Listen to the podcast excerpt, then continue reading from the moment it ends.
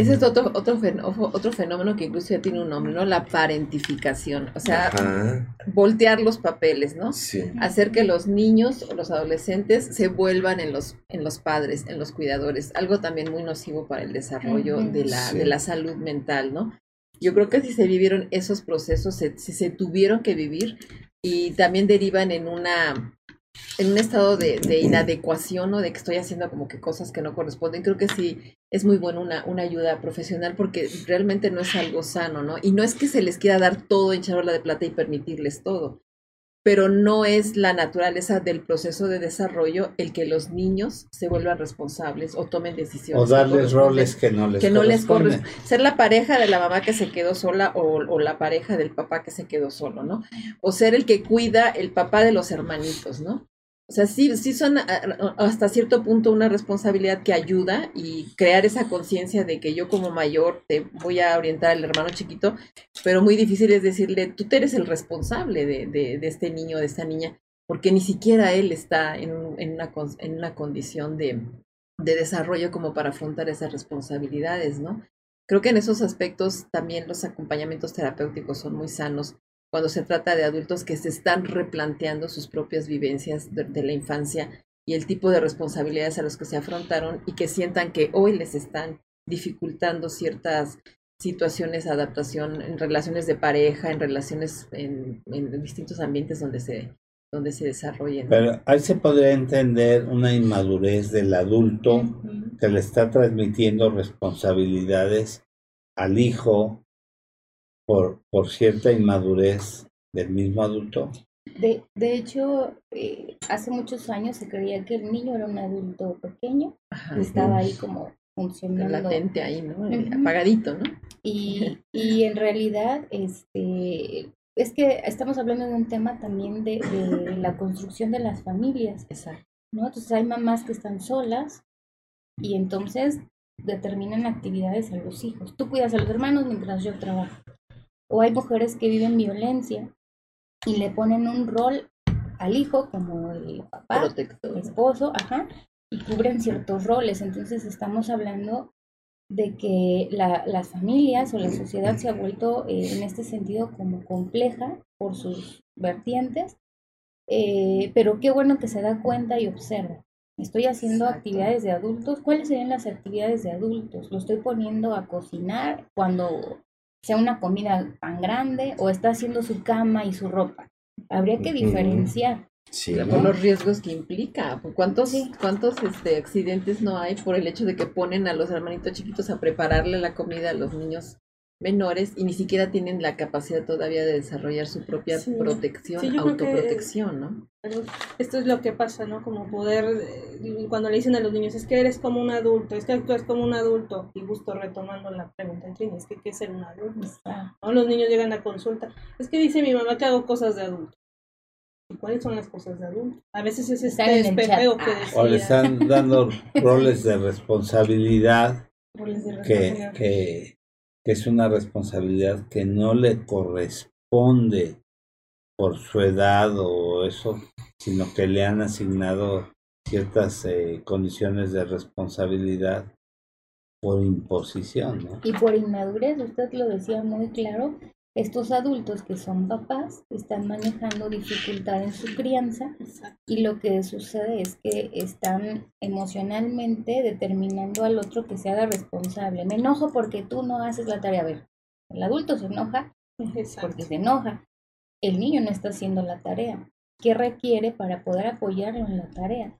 Hay adultos este, que hablan con los niños como al tú por tú, como adultos, como Vamos a hacer, y los niños se confunden, incluso hablan a los papás como, oye tú José, ven para acá. A ver, ¿no? Los están dotando de una construcción mental este, como emparentada. Por eso yo les decía que las diferencias generacionales son importantísimas y básicas, porque nos respetamos, pero también nos acompañamos, ¿no? Entonces, si se está dando cuenta, yo le invitaría a reflexionar cuáles son las actividades de adulto que cree que le está dejando.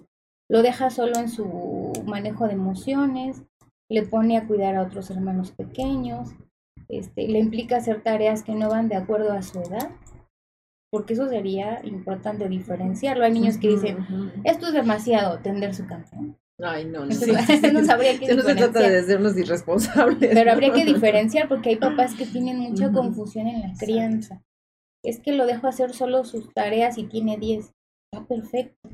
Ya no necesitas estar pegado como cuando tenía 5, por ejemplo. Entonces hay que diferenciar las etapas del desarrollo. Y el sentido de las responsabilidades, porque también un, un punto es que hay algo muy sutil, pero muy impactante, y es qué roles se le está dando al hijo, ¿no?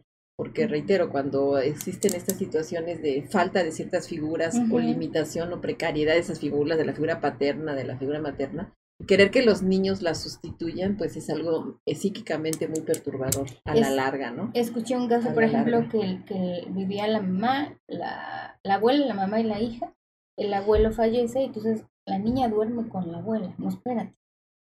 Aunque tengan un sillón chiquitito, que duerman en el sillón, porque no está supliendo al abuelo que ya no está dentro de la dinámica familiar. Entonces los papás, qué pena, tu abuelito está triste, se va a poner triste. Eso sí es darle una condición de adulto. Porque alguien pequeño se va a hacer cargo de la tristeza de, un abuelo. Está muy fuerte. Eso sí. sí.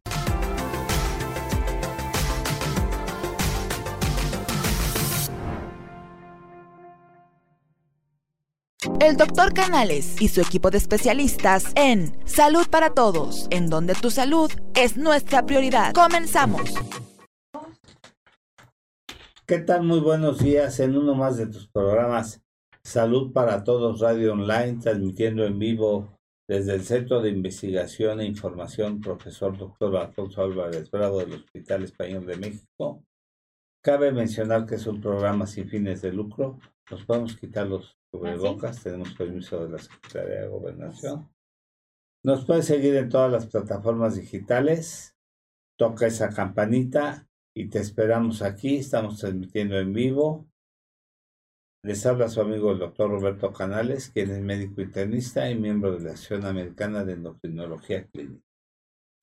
Tengo el honor de contar con dos grandes invitadas del grupo Iscalti, la licenciada Trinidad Razo, psicoterapeuta general con orientación psicoanalítica en la subdirección clínica de Iscalti, atención y orientación psicológica. Buenos días. Hola, buenos días. Y con la licenciada Patricia Navalejo, psicóloga con enfoque psicoanalítico y tanatológico, especialista en Iscalti, Coajimalpa, Interlomas, eh, con atención en niños y adultos mayores. El tema jóvenes en transición e intereses y retos. Y también para hablar de su doceavo ciclo de, ciclo de conferencias. La idea de esta charla es abordar los cambios que acontecen en la vida adulta joven, sus relaciones, vida, eh, eh, la vida del adulto joven, sus relaciones en la vida amorosa y también familiar los problemas, la problemática que se están sufriendo en el día de hoy. Muchas gracias por estar con nosotros. Gracias, gracias. Eh, forman parte del equipo de Iscalti, que es un gran equipo que apreciamos mucho y déjeme decirle que los únicos que han roto todos los parámetros, aquí habíamos tenido un gran orador que se dedica a dar conferencias que había hecho un programa de relaciones tóxicos y que había tenido un super récord. Vino Miguel Ángel a hacer un programa con, con otros dos, tres, tres eh, doctores en psicología de, también del grupo Scalti y uno de ellos está en el SNI, en el Sistema mm, Nacional de Investigadores. Y, y tuvieron un rating altísimo, pero cuando hablaron de suicidio y depresión, Miguel Ángel, y esa vez vino solo Miguel Ángel, déjeme decirle que rompió el récord de sus propios récords. Y estuvimos arriba, arriba en todos los parámetros y para nosotros es una gran satisfacción de que Isjati siempre nos ha acompañado ya por por, más de 10 años. Ya tenemos 10 años en el programa, vamos ya para hacia el onceavo año de transmitir y nos da mucho gusto siempre contar con la valiosa colaboración de ustedes. Y bueno, pues eh, quisiera darle la palabra, no sé quién empieza, si eh, tú, eh, Trinidad o Patricia, no, no les molesta que les llame así. No. ¿Quién empieza? Bueno, pues para nosotros también es un honor venir acá a tu programa. Miguel es gran orador y este no, Miguel Ángel. Tiene mucha Nos audiencia. come a todos. Sí. Entonces esperamos también cumplir las, las expectativas para hoy. Pues es un tema muy interesante este de la adultez joven, del adulto joven, porque abarca de los 20 hasta los cuarenta y tantos, ¿no? Y es toda la extensión de pues una población amplia y que realmente es donde estamos viendo hoy eh, pues diferentes eh, dificultades, ¿no? En cuanto a la culminación de metas, logros, las familias, las parejas. Y este, y para nosotros fue como importante hablarlo y que además se va a relacionar con nuestro ciclo, ¿no? Que tiene muchos temas este, que van a abordar este tipo de problemáticas, ¿no? Entonces, pues la vida adulta joven eh, se va a caracterizar pues por este cambio de la adolescencia a la vida adulta y bueno, va, va a irse comprometiendo eh, conforme va avanzando en esta etapa del desarrollo, ¿no? Entonces, muchos de nuestros adultos jóvenes hoy están como en proyecto de pues la licenciatura o las maestrías, pero se ha escuchado mucho a través de la consulta que hay complicación para la relación de pareja, o sea, hay mucha soledad en las personas, hay este, por ejemplo, las enfermedades físicas que Patti nos va a hablar de eso, el cuerpo se va deteriorando y la gente no prevé. Tenemos adultos que cuando llegan a los 60, 70, pues nunca miraron cómo iba a ser su futuro. Y entonces, pues cuando llega la vejez, por eso se presenta eh, mucha depresión pues en el adulto mayor. Y vemos, yo creo que vemos que, que mucha gente planea futuro. Es muy común de que veamos que la gente hace planes a futuro. Pues yo me voy a retirar, estoy juntando. Y lo vi con un amigo funerario que tenía mucho dinero. Y en la pandemia le decía yo, cuídate, era mi compadre, cuídate compadre, ganas mucho dinero. No, lo del COVID, no. Y, y agarraba los pacientes COVID y todo. No sé, no, no tomó sus precauciones. Esa foto decía, me voy a comprar una granjita, un rancho, me voy a retirar. Le dio COVID. Yo lo mandé al hospital, desafortunadamente. No, ya me voy a portar bien diabético. Y a pesar de su fortuna, los hijos no quisieron internarlo en un hospital privado. Lo fueron a meter en un hospital de seguro social. Yo no digo que, que no tengan buena atención, sino que desafortunadamente me habló todavía al hospital. Sácame de aquí. Pero desafortunadamente falleció. Y después pues la rebatinga por la por los bienes materiales y todo lo que trabajó, todo lo que añoró, todo lo que planeó, se fue a la basura. Y entonces dice uno, ¿hasta dónde vale la pena eh, hacer el plan? Hacer planes a futuro, qué es lo que está pasando, por qué la gente eh, no vive el día de hoy intensamente. Por eso dicen, eh, dile a la gente que quieres hoy, hoy. Porque mucha gente se futuriza. Y, y lo hemos visto, gente que está en la cúpula del éxito, en la cúpula de la vida, en los mejores momentos de su existencia y la vida en un momento le cambia. Entonces nos futurizamos. Buenos días. ya nos acompaña nuestra compañera de transmisión, la doctora Alicia Ortiz Rivera, buen día, queridos. Eh, máster en Mindfulness por la Universidad Complutense. Bueno, su última adquisición de grado. Muchas con gracias. Todos los honores. Muchas gracias. Eh, estamos hablando sobre el adulto joven, transiciones, intereses y retos. Qué tema tan oportuno, ¿verdad? Porque somos es una generación. Y es que hablamos de, de, que normalmente nos futurizamos, ¿no? Y la vida en un momento nos puede cambiar. Sí, sí, sí, sí. Y que se futuriza uno. No, pues mañana voy a hacer esto, el próximo mes, el próximo año. En cinco años me voy a comprar una casa. Y la vida de un momento a otro nos cambia.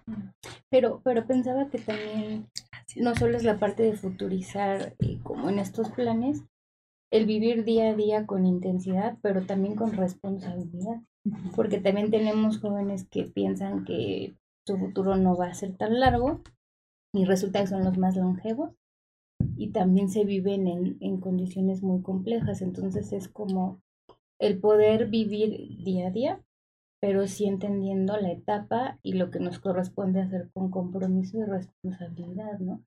Porque hoy los jóvenes es como, bueno, vamos a tener eh, libertad y hacemos de todo, pero eso no implica vivir al máximo.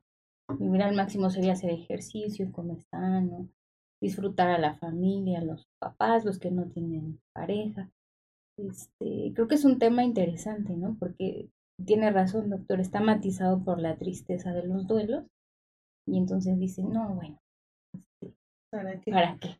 Mejor. Pero no, habría que entender, eh, Patti tiene parte de especialidad en tanatología y entonces hablamos de esto, ¿no? Aprender a despedirnos y a seguir adelante, ¿no? Porque se, se torna el ambiente triste como con los duelos ya mejor no pensamos a futuro. No, pues se va. ¿Qué tal si llegamos hasta los 90? Ah.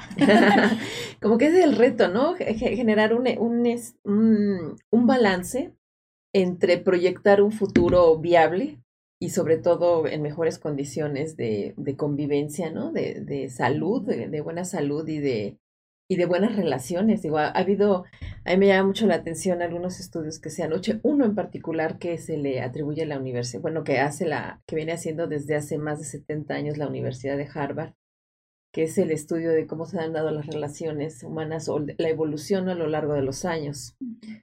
Y, y, la gran conclusión de este estudio que se inició entre población muy heterogénea en la ciudad de Boston, en Estados Unidos, y que le han seguido durante todo este tiempo a través de varias generaciones, pues es que lo que más eh, importa al final de la vida es la calidad de los vínculos, el tipo de relaciones que hagamos y que las personas con vínculos más sanos son las que también tienen las mejores condiciones de, de vida ya en la etapa adulta, ¿no?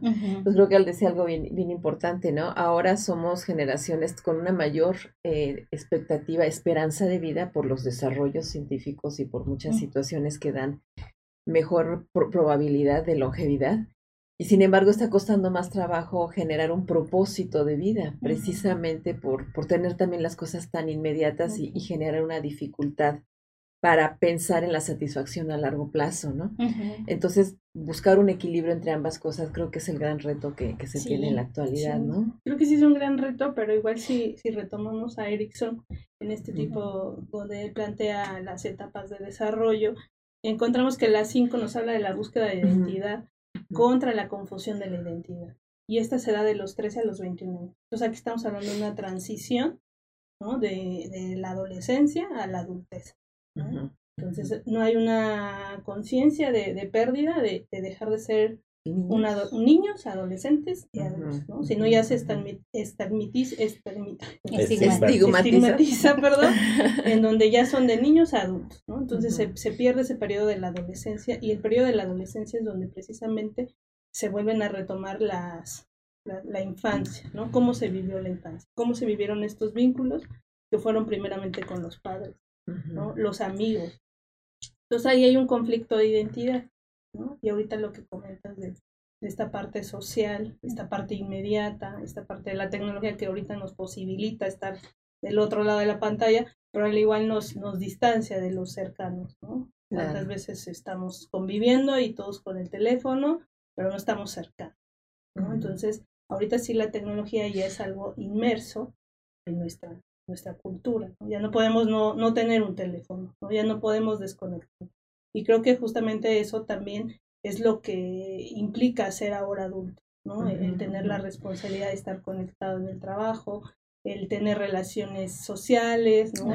la demanda de tener una pareja, la demanda de convivir con familia, tener un trabajo, estabilidad económica y creo que la más importante que es la salud, ¿no? Si no tenemos salud, pues no tenemos no tenemos nada, ¿no? Y dentro de la salud poco poco pocos se interesan por conservarla, ¿no? Yo he visto en la consulta que muchos me dicen no tengo tiempo de enfermar, ¿no? O sea, no puedo no enfermarme.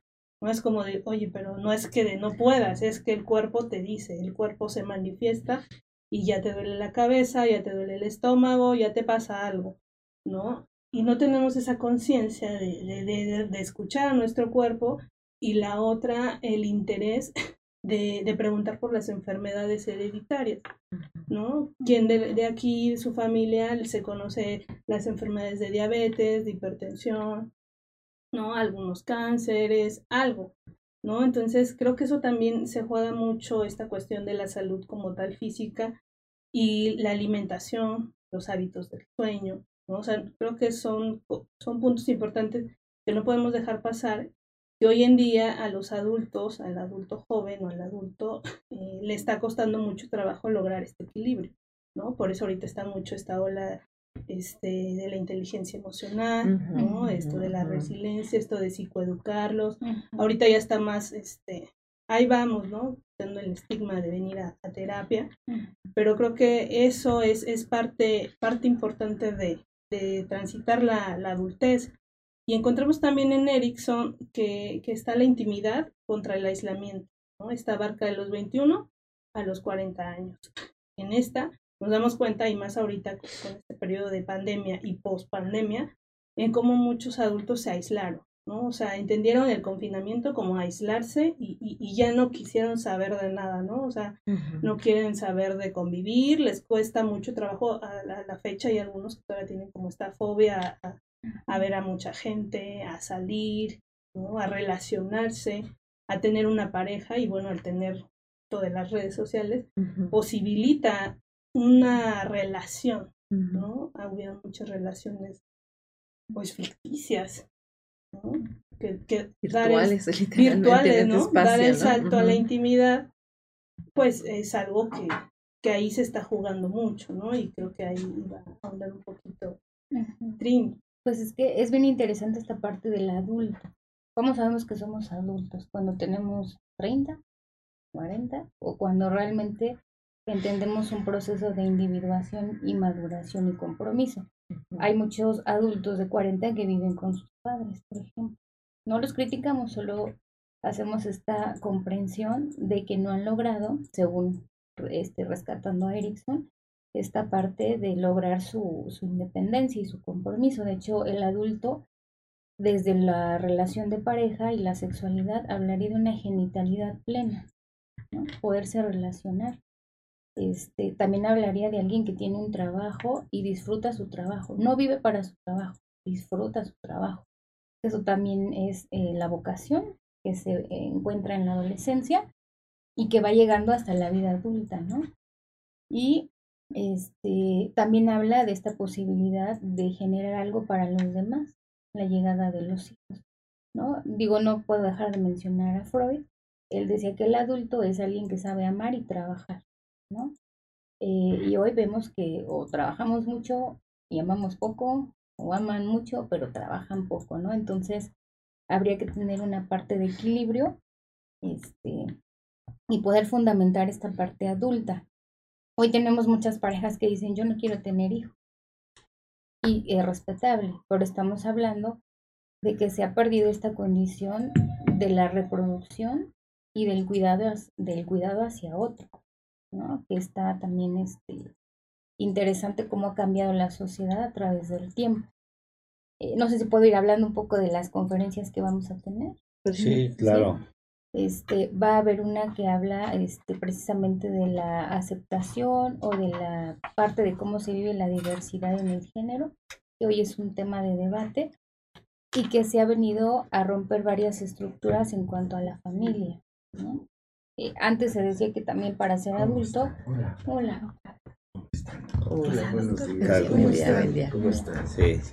Buenos días. Se integra el doctor Gabriel Rojas Coseros, quien es parte de nuestra co-conducción, maestro en ciencias, ginecobstetra, que hace su base también aquí en el Hospital Español de México. Gracias. Gracias, buenos días. Buenos días.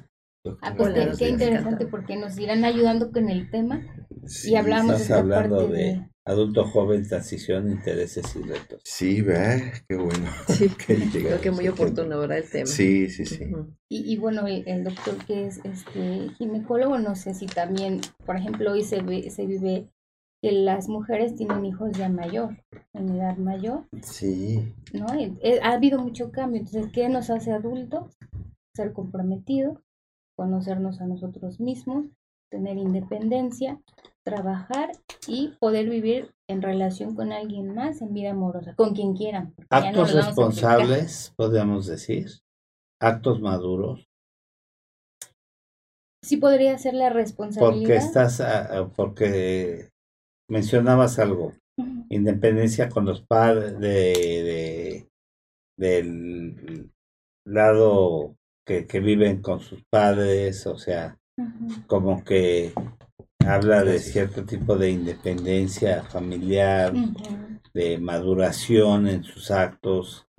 Eh, podríamos pensar que actos maduros o de cierta eh, maduración personal, intelectual o y emocional. emocional. Yo he tenido pacientes, por ejemplo, que son profesores incluso de universidad y me platican, ¿no? Abres mi refri, Trini, no tengo nada.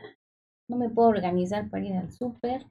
O sea, hablamos de estas incapacidades o déficit para poder tener esta responsabilidad, ¿no? Hay quien me decía, ya no tengo el dinero, ya se me acabó mi quincena. ¿Cómo te organizas? O sea, es importante ver cómo la responsabilidad implicaría la organización y el, el poder este, tener este sustento organizado, vamos a decirlo, y adquirir responsabilidad sobre los actos también. Es todo un tema en la vida adulta. Pareciera que los adultos hoy no se saben adultos. Incluso en las familias. Hoy, ¿cuántas veces? Y me van a aventar aquí como populazos, las, las suegras, las abuelitas. Pero no dejan que los hijos se separen, incluso sienten raro cuando no los visitan. No vienes cada ocho días. O sea, hay un matriarcado todavía. patriarcado. Y, y esta, este, como amalgamiento en las familias, ¿no? ¿Qué pasa si alguien quiere pasar Navidad separado? ¡Qué horror! espérate, es una familia independiente. Ok, dicen, esta eh, Navidad le toca con papá, con los papás o con los suegros. Y el año nuevo con con la familia del esposo y Navidad con la familia de la Suena calendario, ¿eh? Sí, sí, sí. y, se vuelve un estigma, ¿no? Se estigmatizan situaciones así y a veces se vuelven duelos familiares, se vuelven conflictos importantes y entonces, este, a veces hay problemas ahí importantes cuando se, se vuelven situaciones y sobre todo si hay conflictos entre familias. Esto que dice doctor también lo manejan algunos autores, que el adulto también sabe debatir, sabe resolver conflictos y sabe negociar. O sea, eso también hace un adulto. O sea, puede decir, no quiero, esto no me gusta, este, he cambiado. Esto también es importante. El adulto se va haciendo adulto cambia. ¿Cuántas veces no vemos a una persona que dice, uy, sigue igualito? Qué triste. Deberíamos cambiar a través del tiempo y las experiencias nos hacen madurar. Eso también. Las pérdidas, y las nuevas experiencias eh, hacen que una persona se vuelva adulta. Por eso las mamás saben más que las recién entonces, no sé si... Sí, es, es que algún aspecto es muy cultural, ¿no? Que somos como familias muy, muy, muy muéganos, muy endogámicas, ¿no? Muy... Parece que me van a dar Pero, pero no, pero en realidad yo creo que sí hay que afrontar esos cocolazos porque lo, porque de, de promover eh, la autonomía de los jóvenes, pues radica mucho su salud, ¿no? Y eso implica verdaderamente replantearse los lazos. Y creo que un gran problema que hay en muchas familias es no saber ver crecer a los hijos, o sea, seguirlos tratando como, no solamente como adolescentes, sino incluso como niños, ¿no? ¿Cuántos no seguimos dándoles el hito y el muchachito y los, los nombres en contextos en donde ya se están desarrollando como profesionales, como personas con responsabilidad, con toda una proyección social y siguiéndoles dando ese trato, ¿no? O sea, personas eh, padres o madres o familiares que no respetan los tiempos, que están reclamando una atención inmediata, como cuando si es una respuesta inmediata, que no, que no entiendan que un adulto pueda estar joven, esté en una junta, esté afrontando tal eh, responsabilidad, esté en una, encarando, eh, estando, participando en un evento y se requiere, ¿no? Como, como cuando eras niño, ¿no? Porque lo digo yo, porque tienes que estar aquí, porque me tienes que... Pues creo que es, es todo un cambio cultural que, que creo que las nuevas generaciones, ahí es donde encuentro un problema muy, muy, muy complicado realmente, porque por una parte no hay las condiciones socioeconómicas para que tengan esa independencia. Se están dando una gran precarización de los trabajos. Entonces, la actuales, las actuales eh, eh, generaciones que son hoy jóvenes adultos son las ah, generaciones más preparadas estadísticamente hablando, tienen mayores niveles académicos, pero las ofertas laborales están muy limitadas, están muy precarias realmente. O sea, jóvenes con licenciaturas, incluso con posgrados ganando muy bajos salarios, que les están impidiendo tener una autonomía. Y por otra parte, familias como que mantienen esta tendencia a quererlos tener como niños pequeños, ¿no? Creo que es verdaderamente complejo eh, plantear el hecho de que es importante apoyar a los hijos en su autonomía eh, y no porque les esté costando eh, lograrla económicamente hablando, pues los sigamos tratando como niños o como que tienen que estar bajo mi tutela, ¿no? No sé cómo vean esa, esa parte, pero creo que sí es un reto muy, muy importante porque, pues porque sí la están viendo complicada a los jóvenes, ¿no? Pero eso tampoco implica que, una, que les podamos exigir como si tuvieran los recursos que socialmente no se están dando, eh, o por otra parte seguirlos tratando como, como si fueran unos niños, ¿no? Sí, ahorita que están este, hablando de eso, eh, me viene a la mente mucho de lo de la inteligencia emocional, ¿no? Que hay que tenerla y que hasta sale en las redes sociales, bueno, ¿cómo es posible que en la escuela no den inteligencia emocional, finanzas, alguna otra cosa, ¿no? De alguna otra materia. Y justo eso, ¿no? Si no tenemos muchas veces la inteligencia emocional nosotros, pues ellos que van creciendo mucho menos, ¿no? Que sería como una adaptabilidad. Y es que eso nos impide tener capacidad de resiliencia, ¿no? Lo que mencionabas. A veces no tenemos capacidad de ser resilientes o, o, de poder responder ante los retos de la vida, ¿no? Sí, sí, sí. Porque no podemos, tenemos miedo a la frustración. Pero, por ejemplo, ahí recuperaríamos los vínculos, porque cuando hablaba usted de los fechas de Navidad, le decía yo, parece un calendario que sería mucho más objetivo si los vínculos son fuertes, no, no sería obligatorio, sería deseable visitarse, verse, ayudarse. Dentro de la vida adulta también se dice que se es adulto cuando se logra emparentar con los padres y comprenderlos. Porque al hablar de esta separación, esta individuación, no estamos hablando de ser este, como aislados y ya nunca verse, sino de respetar estos espacios personales, pero con mucho agradecimiento hacia esas relaciones. Eh, lo que decía el doctor también, ¿no?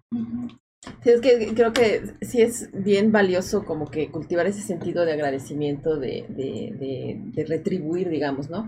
pero con una línea muy clara en donde no implique eso un mantener, porque si no, ¿cuándo se van a desarrollar ellos mismos? ¿Cuándo van a desarrollar sus propias familias? ¿Cuándo van a, cuándo van a lograr integrar y, este, y, entregarse a la creación de un nuevo núcleo familiar o nuevo, ¿no? Entonces, creo que también es responsabilidad de nosotros adultos ver por nuestras condiciones de, de, de la, para la vejez, para no convertirnos también, como dicen, en una carga para los hijos, ¿no? Que no los deje avanzar creo que ahí es el punto donde, donde sí importan los equilibrios, o sea, no, digamos, no es lo mismo un apoyo en un evento específico como una operación que pensar que se tengan que hacer cargo de porque los propios padres no hayan visto por su propia este, condición de seguridad social.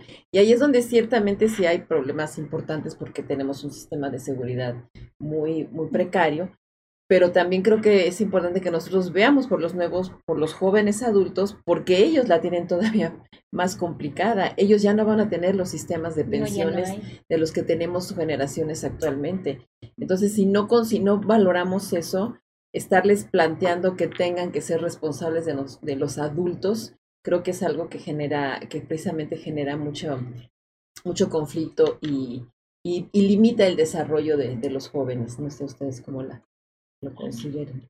Sí, yo creo que sí, esto es importante y más como ahora que ya está como clasificado las generaciones, ¿no?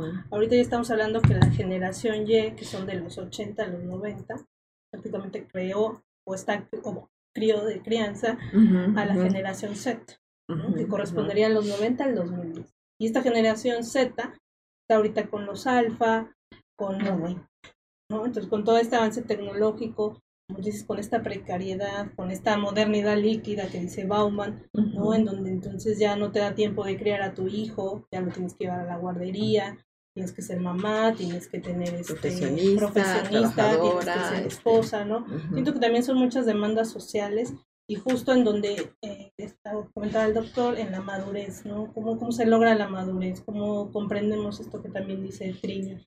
De que esas son las decisiones que quiere la persona. Mucho depende de su entorno familiar, ¿no? Entonces, en familias muégano, la independencia cuesta trabajo, ¿no? Cuenta desde lo mental, desde el pensamiento, ¿no? El visualizarse fuera del círculo llega a ser complicado, ¿no? Y ahora luego las adherencias a los grupos sociales, a las amistades, ¿no? Ahorita, si bien dices, este, hay una precariedad, hay pocas ofertas laborales, pero también está la otra, el otro versus, ¿no? Que es la, la libertad, ¿no? La libertad dada, la libertad en donde ya pueden nombrarse, donde pueden decir no, ¿no? Donde pueden, esto de la censura, ¿no? De, algo no me gusta y te censuro, en redes sociales te censuro, no eres visible, ¿no? Entonces, sí son contrapartes en donde ya se, quizás se puede decir que se abusa, se, se, se convierte en libertinaje, ¿no? estos excesos, ¿no? Como, como sé que no voy a tener algo, como sé que, que, está mal la situación económica del país, pues mejor me voy solamente al desenfreno, ¿no? Solamente a las pasiones, ¿no? Por eso, de tener mi refri lleno a irme de fiesta una semana, pues mejor me voy de fiesta una semana, ¿no? Entonces ya ahí ya no hay una priorización de las cosas, ya no hay una visualización de cuidar la salud mental, de cuidar la salud física, de cuidar los vínculos, ¿no? O sea, sí es una realidad la, la, cuestión laboral, pero también hasta dónde alcanzamos esa madurez cognitiva de, de adaptarnos al cambio, ¿no? De aceptar que, que esto implica ser adulto, ¿no? Implica la responsabilidad, implica tener un trabajo, ¿no? ¿Cuántos de aquí dijimos una fiesta o un trabajo? O una fiesta o entrego finales, ¿no? te enfrentas a, decisiones que sí influye el ambiente familiar, pero donde ya empieza ahí tu autonomía, ¿no? Entonces tú puedes nombrarte autónomo en el momento en que ya eliges qué quieres ser, eliges a qué quieres ejercer, ¿no? Claro. Y aceptas la realidad, ¿no? La realidad del país, aceptas la realidad de trabajar, porque yo también luego lo veo en consulta y, y los pacientes mayormente jóvenes es como de, ¿y para qué estudio si ni hay trabajo? ¿O, por qué tengo que estudiar y trabajar y sueldos bajos y mejor no hago nada, ¿no? Mejor este, me quedo en mi casa, mejor me quedo en videojuegos. ¿no? Entonces, espérate, pues, ¿cómo todavía no te visualizas como un adulto de veintitantos? Claro. Creo que como decía el doctor, este tema de, de la inteligencia emocional, que no es propiamente, este, y, lo trataremos en algún momento como tal, creo que es muy importante tener conciencia de, de, la importancia, como dicen, de lograr un sano, un desarrollo lo más sano posible de las capacidades cognitivas. Y aquí es donde de verdad me parece fascinante todas las aportaciones que se están haciendo desde el campo de las neurociencias para entender la importancia de esa etapa de, de la infancia desde la perspectiva del armado, del neurodesarrollo, ¿no?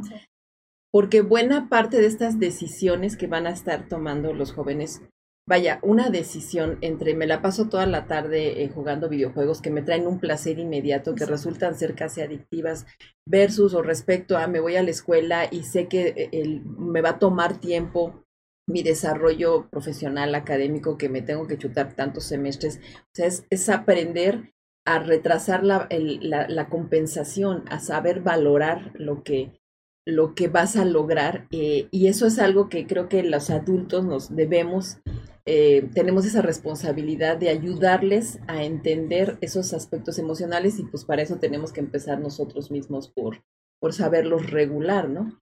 Porque pues entre esa hay una parte de, en el eh, hay una parte en el cerebro llamada la ínsula que está muy relacionada con la manera en que nos narramos a nosotros mismos nuestra identidad cómo entendemos nuestra personalidad.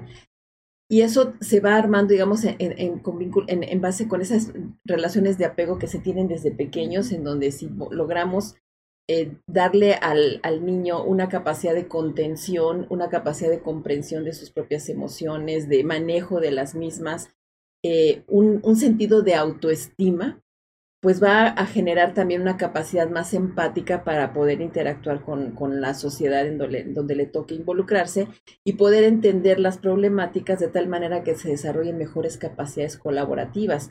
Ahora, esto es algo que se puede desarrollar a lo largo de la vida, siempre y cuando se sepan orientar y se, se, se induzcan estas intencionalidades hacia una eh, situación de regulación emocional y de convivencia más sana, ¿no? Pero creo que sí pasa por, por entender las circunstancias que se están viviendo, los aspectos emocionales que nos provocan y saber manejar ese, ese, esas respuestas para orientarlas hacia mejores decisiones, ¿no? Esto que mencionas es muy interesante porque cuando vemos al adulto, esperamos respuestas este, de adulto y no, no, no se dan cuenta de que es una formación desde la infancia. ¿no? Este, como decimos, ser responsable, por el papá o la mamá siente como estrés por su propio trabajo, hay una queja constante y el aprendizaje es ¿O qué le estamos narrando? Está horrible, ya la vida cambió, ¿no? Entonces, ¿qué están aprendiendo para construir ellos su propia idea del futuro? ¿no? Y, y también, bueno, el ser adulto implicaría este pensamiento dialéctico que es poder debatir entre una idea que se tiene bajo una contraria y entonces poder hacer este tipo de contraparte y repensar, ¿no? Y cambiar. Entonces, creo que es complejo cuando visualizamos ya llegó a los 30 y entonces ya es adulto y que haga lo que le toca, sino más bien plantearlo desde antes y poder acompañar ese proceso de crecimiento y desarrollo, ¿no?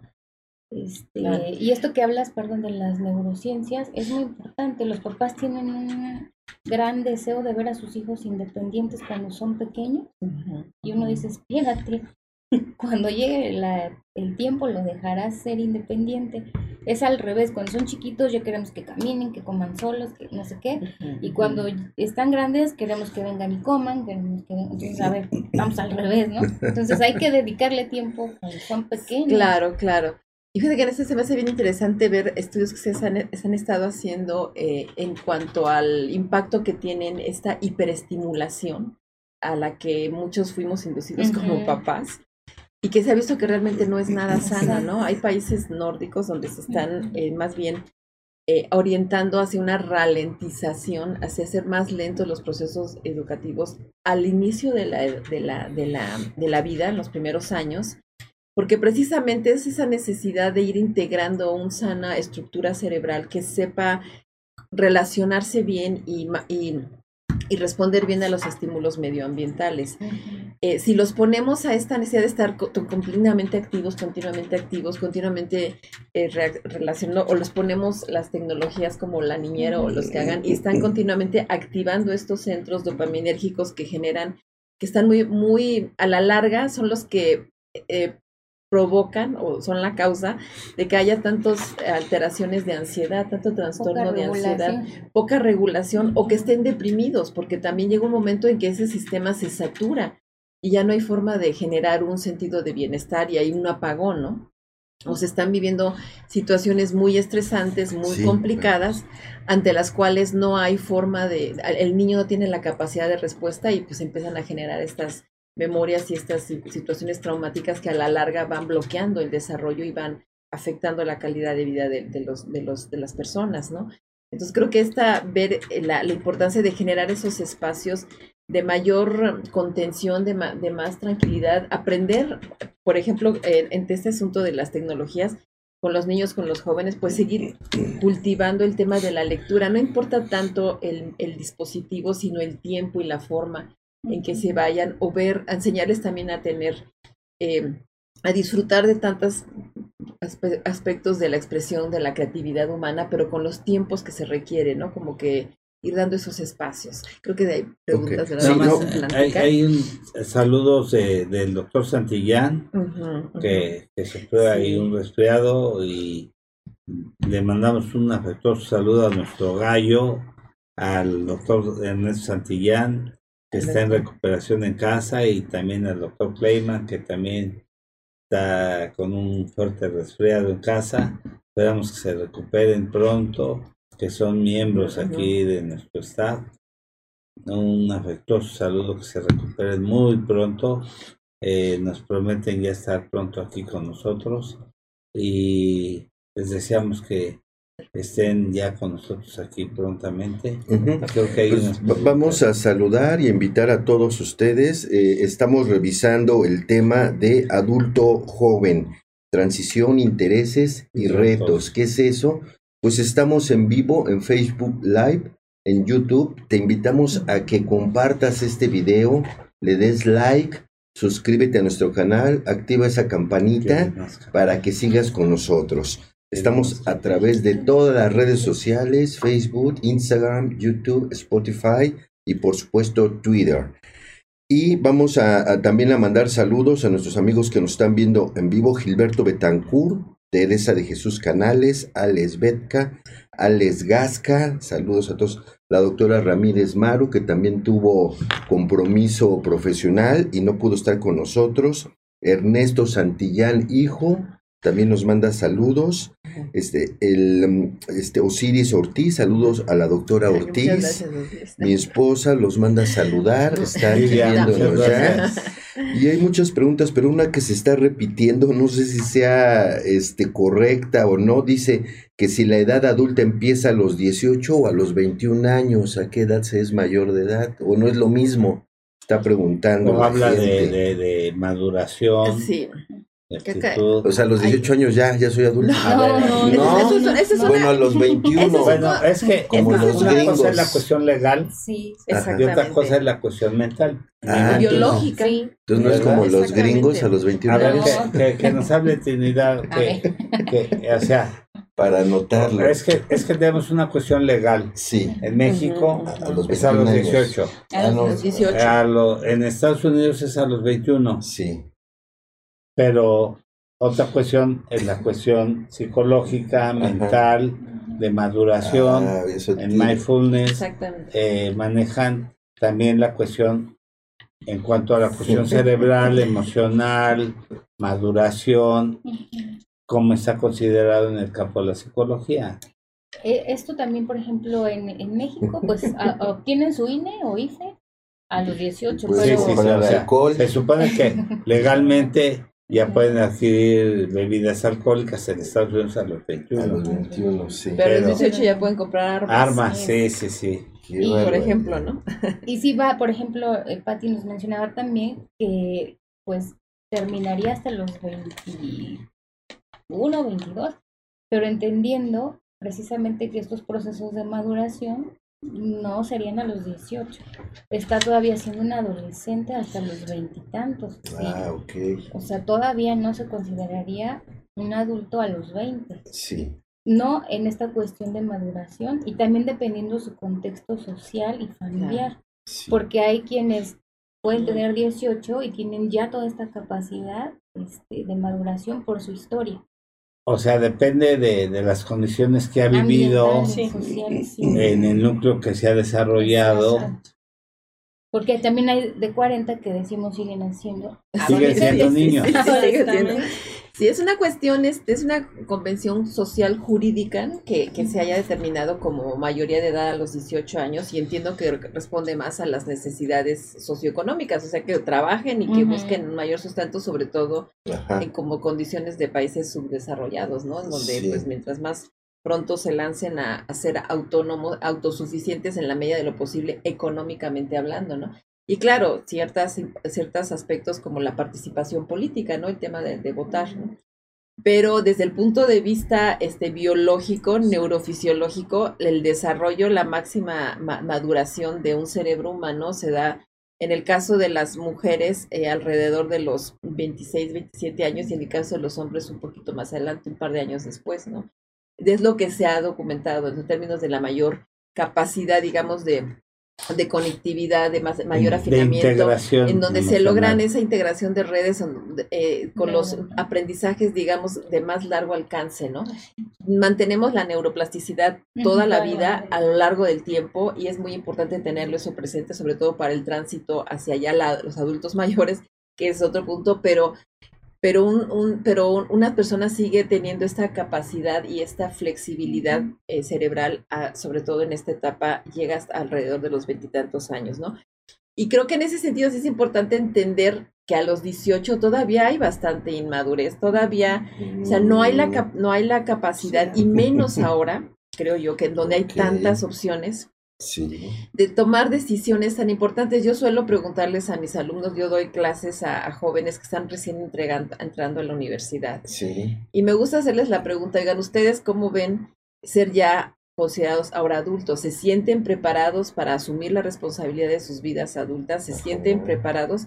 Y la gran respuesta es no, no estamos preparados, tienen miedos, tienen inquietudes, tienen este, tienen mucha incertidumbre y, yo digo, no se trata de prolongar esas infancias, sino hacerlas más sólidas, tener una mejor formación precisamente para que logren una autonomía más sana cuando también ya corresponda desde el punto de vista orgánico tener esa capacidad, ¿no?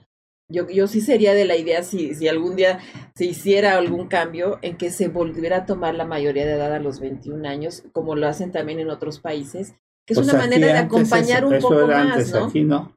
Pero a mí me parece terrible, por ejemplo, que no solamente no haya esa perspectiva, sino al contrario, reducirla en términos de los asuntos de violencia y la imputabilidad y que se diga ahora van a ser mayores o van a ser imputables a los 14, 13 años, cuando en realidad cuando, eh, cuando se desarrollan este tipo de conductas hasta criminales, tiene mucho que ver con el contexto y con el contexto social, con el medio ambiente, con los factores contextuales y y los, y los jóvenes pues, reaccionan también a, a, las situaciones en donde se reclama se viven asuntos, temas y ambientes y reacciones violentas y hostiles, ¿no? son un producto de la sociedad y lo que tendríamos que ordenar es esa, esos contextos y no culpabilizar a los jóvenes de esas situaciones. ¿no? Ya, ya lo mencionaba, si recuerdas, con mis alumnos de, de licenciatura, que cuando hacía yo la encuadre, les preguntaba, qué esperan del maestro. Cuando empezamos el curso y, y, dicen, no, pues que el maestro sea inteligente, que sea íntegro, que sea respetuoso, que, o sea, piden mil cosas del profesor, que sea eh, muy buen maestro, que sea capaz, que sea competente, que piden 50 características. Pero ¿qué, ¿qué, se va a dar, no? No, es lo que exactamente le digo. Fíjense, hacemos una radiografía de qué es lo que quiere el profesor. ¿Qué van a dar como alumnos? ¿Me permite comentarles algo? Es que hay de veras, les recomiendo muchísimo una, una plataforma que se llama Aprendemos Juntos, una entrevista que le hacen a un director de orquesta que se llama Benjamin Sandler, que él este, se ha eh, destacado por formar a músicos, ¿no? Pero tiene una práctica muy bonita que es empezar y decirles, para mí, adulto, tú eres la persona más capaz y por eso estás aquí, ¿no? Ahora lo que te voy a dejar de tarea es que me digas qué tienes que hacer para hacer esa mejor versión de, tú mismo, de ti mismo al final de este curso. ¿Qué me vas a, a dar? ¿Y a qué voy, doctor? Es que los niños se forman su identidad a través de nuestra mirada. Si nosotros estamos viendo en ellos personas potencialmente capaces de crecer, de aprender, de dar lo mejor a sí mismos, ellos lo van a hacer, porque el cerebro infantil y juvenil está muy proclive a lo que tenga la mirada de los adultos. Pero muchas veces se rodean más bien de miradas que los critican, que los desacreditan, que los satanizan, que los estigmatizan, que, que les dicen que no van a ser unos buenos, van a ser unos buenos, son unos buenos para nada, este, no, esto, no el otro sin tener una actitud empática de lo que ellos están requiriendo y necesitan mucho acompañamiento. A mí me, sorprende mucho ver eso entre jóvenes que ya están en la universidad y son tan sensibles a la, a la atención, a ser escuchados, a ser valorados, a, a, considerarse estos temas en donde se les está eh, entendiendo desde un punto de vista emocional. Son verdaderamente muy sensibles. Entonces yo creo que por ese lado es, e, es inducirles a decirle, yo creo en ti, o sea, además de decir, pues yo estoy, yo estoy aquí porque tengo esa responsabilidad como maestro, como papá, como adulto que está acompañándote, pero más que nada soy capaz de confiar en ti, de creer en tu potencialidad y yo espero lo mejor de ti, porque los chicos y los jóvenes nos van a dar lo que esperamos de ellos y creo que eso es, nuestro cerebro está muy orientado a eso, no sé ustedes cómo la vean. Sí, pero también pensaba en esta parte adulta, donde también el adulto puede convivir sanamente con su propio adolescente interno. Claro. Porque a los papás se les olvida, a los adultos se nos olvida nuestra adolescencia. Entonces viene una crítica y no entendemos. ¿Por qué estás haciendo tal cosa? ¿Por qué te la... Oye, pasaste por ahí. ¿Y así éramos? ya me acuerdo. Exactamente. sí, sí, no, sí. No, no, Que tengan sus propios errores. Muy estudioso hasta la fecha. Ahorita viene de una plática y, y en la semana tiene cursos y cursos y es un hombre estudiosísimo. No, muchas gracias. No, no, que, que yo además respeto muchísimo, ¿no?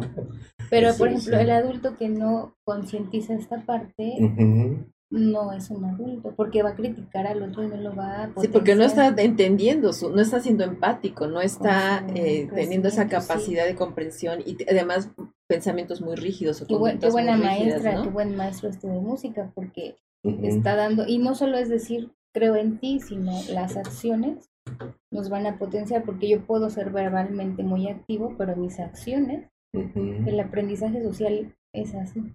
Veo y aprendo. Claro. Creo que hay algunas. Sí, hay muchísimas. Mira, doctores, a veces nuestro futuro es muy incierto. Buscamos y luchamos para ser independientes y la vida nos pone trabas. Por ejemplo, la pandemia. Yo perdí mi trabajo y estabilidad económica ya tres años. Estoy medio viviendo y no logro salir. La verdad sí deprime nuestra realidad de ser y lograr éxito. Saludos y gran programa, Guillermo. Sí, sí, sí. Aquí me, me gustaría este, tomar este, la palabra, sí, donde habla que perdió su trabajo dice, y la estabilidad económica. Exacto. Y creo que ese es un tipo de, de pérdidas que, que, no llegamos a visualizar. ¿no? Creemos que solo perdemos aquello que ya se ve, o sea, de, de hecho de perder las llaves. Ajá, Objetos que se ven muy simples, pero tienen un trasfondo. ¿no? Entonces él dice, perdí mi estabilidad. ¿no? La estabilidad ¿Cómo la podemos medir? ¿Cómo la podemos ver? Precisamente es ahí la cuestión. Y entonces cuando vemos que no se puede ver, que no se puede tocar, la, se tiende a minimizar, ¿no? La demás gente tiende a minimizarla, pero realmente es una pérdida, ¿no? Es algo emocional que provocó eh, esa sensación de vacío, ¿no? El perder el trabajo, ¿no? ¿Cuántos perdieron el trabajo en la pandemia? ¿Cuántos se visualizaban en el 2020 y ya de vacaciones de Semana Santa, ¿no? Por ejemplo. Estoy regresando mucho, pero tocó el tema de la pandemia, ¿no? y, que vino, y que vino la pandemia a recordarnos, uno, que pues somos mortales, ¿no? Todos vamos a morir, pero nos lo vino a recalcar y vino a evidenciar este tipo de pérdidas y mayormente creo que en, la mayoría de, de, los hombres es donde se les dificulta el hablar de sus emociones.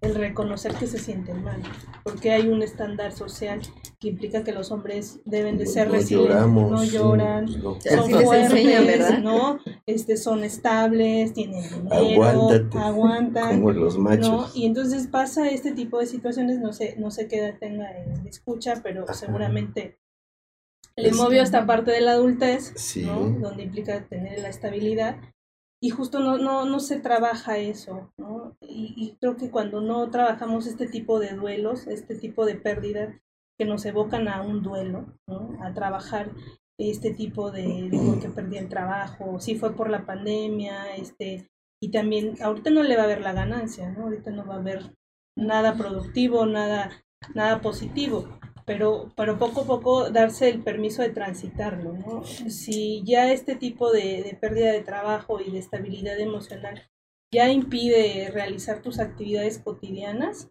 y impide disfrutar, yo creo que ahí es, es, es la oportunidad de poder buscar un profesional, ¿no? Poder buscar un profesional que pueda ayudarnos a transitarlo, ¿no? No hay duelos que terminen en un año, en dos, no cada es un proceso único que se tiene que vivir y, yo lo invitaría a que pueda vivirlo, a que pueda trabajarlo, a que pueda ver qué, hacia dónde lo movió, ¿no? A buscar estas herramientas de, eh, emocionales, de descanso. Yo, yo lo veo mucho con los pacientes y le decía a Trivi en el camino, y cuando les pregunto qué haces en tu tiempo libre, qué, haces, qué tienes de hobbies, se quedan así como de, pero ¿Por qué me preguntas eso? Si no ves que no tengo tiempo, estoy trabajando. ¿Cómo que es eso del tiempo libre? Y si recordamos a, muy atrás a los griegos, los tiempos de ocio eran importantes. Son fundamentales. Los tiempos de descanso, esto que decía la doctora de la lectura, estos tiempos de, ver la televisión con, con, la familia. Ahorita ya ves la televisión y ya todos están en sus dispositivos, ¿no? Ese conectar con uno mismo, ¿no? De veces, ahí les digo que me encanta este mundo de las neurociencias, porque se han hecho estudios bien, bien, parecen reveladores, ¿no? Uno de ellos, por ejemplo, es que eh, hay una muy, gran incapacidad de estar en silencio, de estar con uno mismo, porque, la, porque la actividad mental psíquica llega a ser abrumadora, ¿no? Entonces, parte del trabajo es aprender a manejar esa actividad mental, ¿no? Porque nos tienen un estado de tensión continua. O sea, podemos estar en un, en un salón totalmente con paredes blancas y estar en una tormenta eh, mental que se convierte en un estado ya también bastante insano de tensión y de estrés, ¿no? Entonces, eh, el ir, el ir desarrollando eso, y, perdón, volviendo a la, pregunta que, hace nuestro amable radio escucha, pues es precisamente tratar de trabajar en esas capacidades de resiliencia, ¿no? En esa capacidad de superar la adversidad, que es probable que si no se afrontó o que o, vinieron estas dificultades tan graves durante la pandemia, pues digamos que habría es, es, una gran oportunidad, o sea, un, espacio, un tema, una, una, capacidad para trabajar en ella, ¿no? Porque pues creo que la pandemia, además de ser una gran sacudida para todo mundo, pues puso a prueba o, esa, o mostró la importancia de, de desarrollar esa capacidad de afrontar la adversidad y de valorar eh, o replantearnos el valor de los aspectos que constituyen nuestra vida cotidiana, ¿no? ¿Cuáles son nuestras relaciones más significativas? La importancia de la solidaridad social, que en este caso, pues digamos que se tuvo que construir a través de las, de las tecnologías sea, que no por esta ausencia física, por esta necesidad de aislamiento, hubiera implicado la cancelación de los vínculos afectivos, de los vínculos sociales, porque finalmente somos seres sociales y nos tocó esta pandemia en una circunstancia donde se contó con las tecnologías para mantener, no solo para mantenerlos, sino hasta para potenciarlos. ¿En cuántos casos no nos encontramos que ahora podemos tener mayor presencia de personas que están del otro lado del mundo, eh, personas con las que no podemos coincidir físicamente, pero que nos podemos conectar en una llamada de Zoom o cuestiones por el estilo, ¿no? Claro que esto no tiene el mismo impacto en la vida de los adultos que en la vida de los niños, eh, los que están en, en, pleno desarrollo, ¿no? Entonces creo que ese balance en donde sí noto, hago, hago patente mi presencia, mi acompañamiento, aun cuando pueda estar este, en una situación de distancia geográfica, pero la parte efectiva es fundamental. Entonces creo que le diría a nuestro amable radio escucha que vea esa parte, ¿no? Cómo, cómo están esos vínculos, cómo está esa, esa cuestión anímica y afectiva consigo mismo para tratar también de, modular estos aspectos de, depresión, de, sentido de malestar, y que si fuera el caso de que hay tal persistencia, pues sí, le recomendaría, como nos dice nuestra compañera, que, buscara ayuda profesional, porque pues también eso es parte de, lo que nos puede sacar adelante, ¿no? Yo creo que esta pandemia tuvo dos grandes vertientes. Una gran experiencia de vida para todos, que nos lleva a un crecimiento o, o para muchas gentes a, un, problema Exacto. porque es una situación que nos enseñó a todos muchas cosas pero si nosotros tomamos de esta pandemia una gran experiencia podemos resurgir y resurgir positivamente de ello. Y tomar eh, esta experiencia para ser mejores seres humanos en todos los aspectos. Y, por ejemplo, aquí les hago la invitación, yo voy a promocionar el ciclo. En la conferencia que, que voy a dar precisamente con la maestra Berenice Juárez, hablamos de la pérdida de habilidades sociales, ¿no? A partir de estos dos años o más de pandemia, que son súper necesarias como gracias doctor por la invitación, buenos días, ¿cómo está? Y que las tecnologías pues no nos lo permitían, incluso los alumnos estaban presentes con cámaras apagadas, ¿no? En pijama, y está bien pues, pero después ya no es como de tanta utilidad. Y mandarles este mensaje que se animen a inscribirse a la conferencia porque hay una esperanza, ¿no? En el sentido de rehabilitarnos en esta cuestión social este, y volver a reencontrarnos en estos vínculos. Y además son gratuitas. Además. ¿Está la liga aquí en el programa? Ya, ya está. Sí, se nos puede platicar un poco sobre los temas que se van a tratar. Creo que será bien interesante y pues son precisamente uno de los aspectos que me parece fascinante de estos tiempos y de estas tecnologías es que nos acercan muchísimo ah, los conocimientos, la, la, este, las experiencias de personas que han estado trabajando con este tipo de, de, circunstancias, que están reflexionando y haciendo aportaciones muy valiosas, ¿no? Y precisamente pues es lo que lo que nos están ustedes eh, invitando. Muchísimas gracias. Sí, y, y, bueno, precisamente creo que sí es, es relevante, pues todos nuestros temas van a versar en, en niños, adolescentes, adultos, en, incluso, ¿no? Este, Prodefensa va a trabajar el tema de cómo ayudar a los niños a que no se dejen engañar, por ejemplo, y estén en riesgo. Eh, pero yo vuelvo a replantear esto. Fíjense cómo en esta charla volvemos a la infancia y volvemos a la infancia, Por más que queremos trabajar al adulto joven. Entonces, este, los que son adultos y que están en este proceso de crianza, pues dedíquense a ese proceso con armonía y apego, ¿no? Sí, ¿verdad? Ahí, ahí está esta frase, ¿no? De que infancia es destino, ¿no? Mm y creo que tiene mucho sentido, pero también el hecho de entenderla para poder incidir en los, en las, este, en los aspectos que hayan estado limitados y que afecten la vida adulta de una manera adversa, ¿no? Eh, creo que sí tomar en cuenta la, la trascendencia particular de la infancia en general, particularmente de los cinco primeros años en la, en la integración de las capacidades cognitivas y afectivas, afectivas sobre todo. Por eso que decía de que pues desde un bebé se está viendo cómo se arma su capacidad de interactuar, si es integrado amorosamente al contexto al que, en el que llega la familia, ¿no?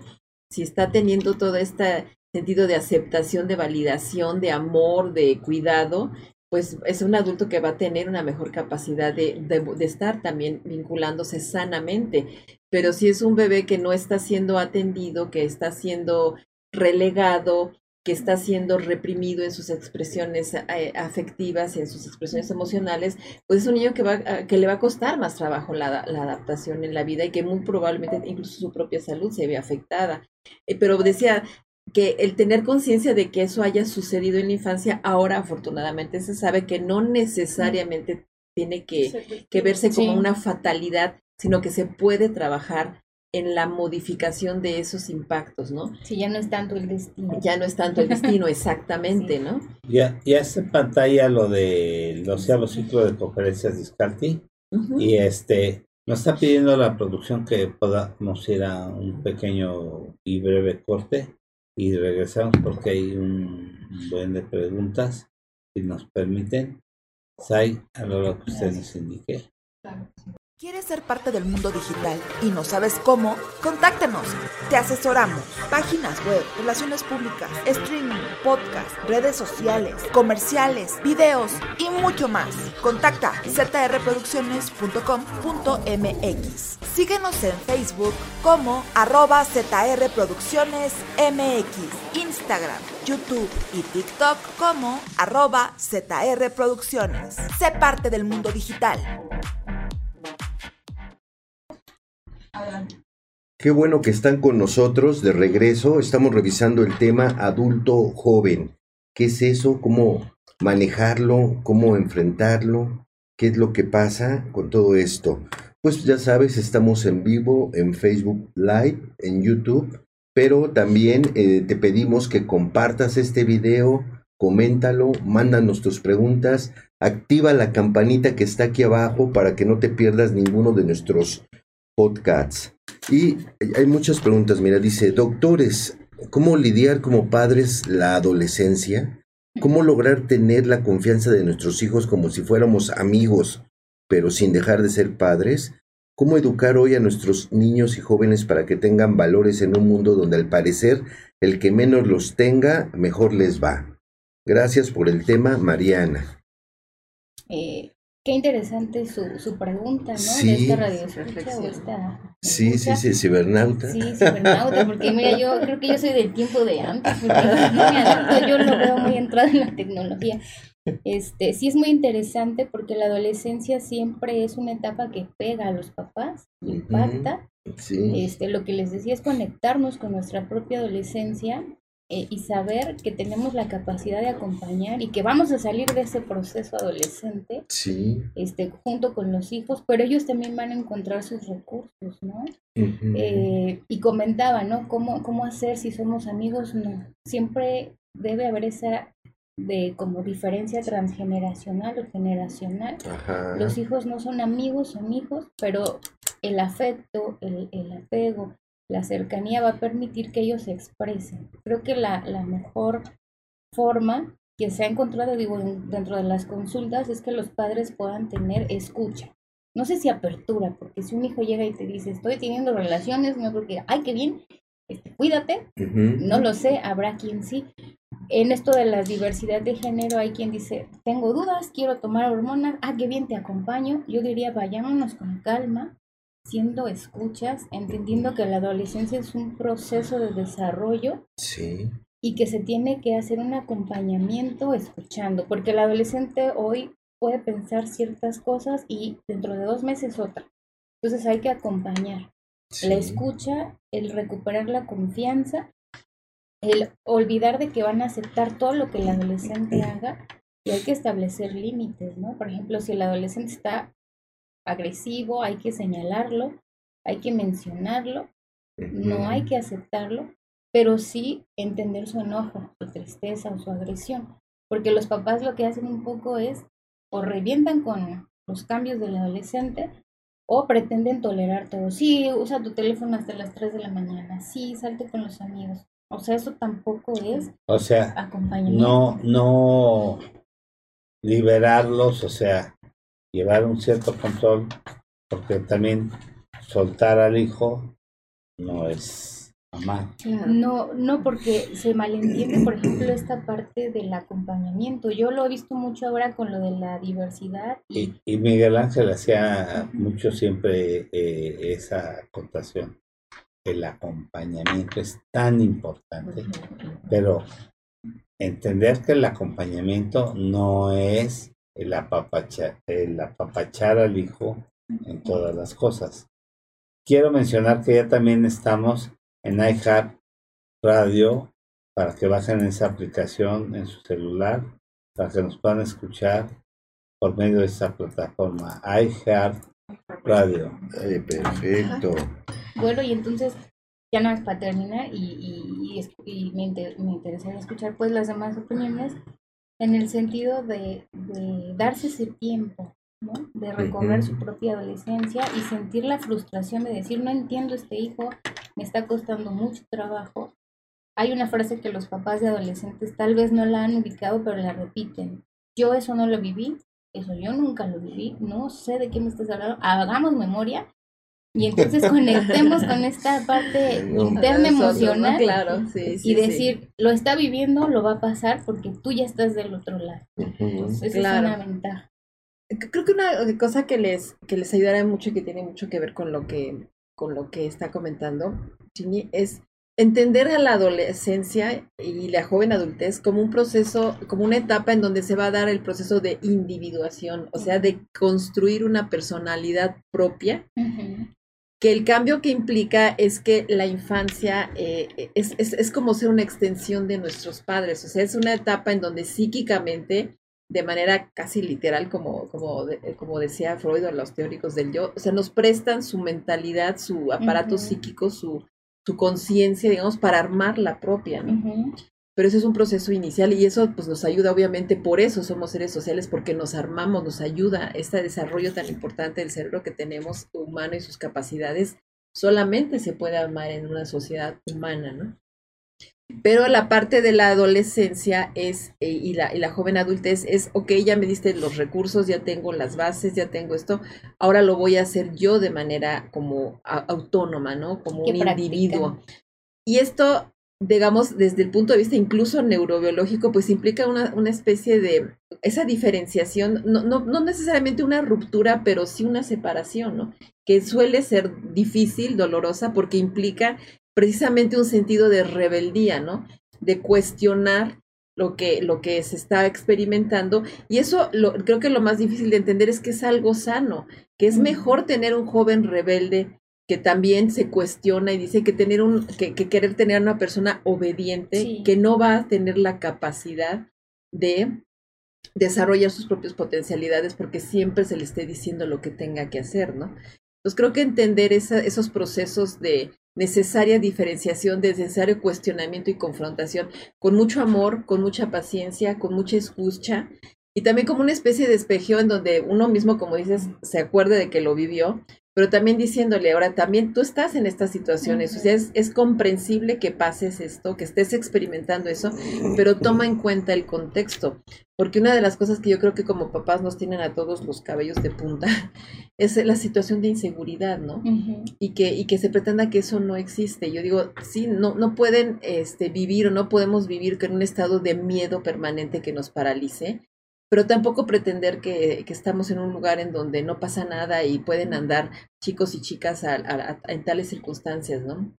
Creo que buscar esos balances y sobre todo la idea del acompañamiento con mucho respeto, creo que a los adultos, a los jóvenes adultos, creo que hay que amarlos como niños y respetarlos como eso, como adultos, y darles esa, esa validación y esos espacios y esa mirada de reconocimiento pero siempre también siendo nosotros mismos y para ellos y para nosotros pues un espejo de lo que de lo que de lo que hay que de los del aprendizaje de los propios errores eh, dejarlos que cometan sus propios errores acompañarles en esa en esa recuperación y en esa construcción de capacidades resilientes pero siempre también pues entendiendo que se están construyendo exactamente como exactamente exactamente no muy bien. Otra pregunta Doctores, a veces nos damos cuenta de que somos adultos desde muy pequeños o nos hacen crecer muy rápido y no sabemos diferenciar después qué hacer porque no vivimos ciertas circunstancias en su momento y después la queremos retomar y nos vemos mal. ¿Qué nos recomendarían para nosotros los padres no darles responsabilidades que no deben tener los hijos? Gracias, Marisol. Ese es otro, otro, otro fenómeno que incluso ya tiene un nombre, ¿no? La parentificación. O sea, voltear los papeles, ¿no? Hacer que los niños o los adolescentes se vuelvan en los, en los padres, en los cuidadores. Algo también muy nocivo para el desarrollo de, la, de la salud mental, ¿no? Yo creo que si se vivieron esos procesos, si se tuvieron que vivir y también derivan en una en un estado de, inadecuación o de que estoy haciendo como que cosas que no corresponden, creo que sí es muy bueno una, una ayuda profesional porque realmente no es algo sano, ¿no? Y no es que se les quiera dar todo en charola de plata y permitirles todo, pero no es la naturaleza del proceso de desarrollo el que los niños se vuelvan responsables o tomen decisiones. O darles roles que no les que no les corresponden. Ser la pareja de la mamá que se quedó sola o, o, la pareja del papá que se quedó solo, ¿no? O ser el que cuida el papá de los hermanitos, ¿no?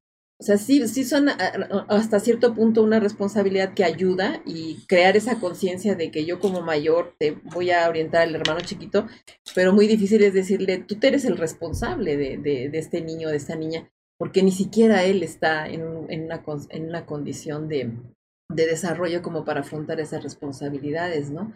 Creo que en esos aspectos también los acompañamientos terapéuticos son muy sanos cuando se trata de adultos que se están replanteando sus propias vivencias de, la infancia y el tipo de responsabilidades a los que se afrontaron y que sientan que hoy les están dificultando ciertas situaciones de adaptación en relaciones de pareja, en relaciones en, distintos ambientes donde se, donde se desarrollen. Pero ahí se podría entender una inmadurez del adulto que le está transmitiendo responsabilidades al hijo por, por cierta inmadurez del mismo adulto?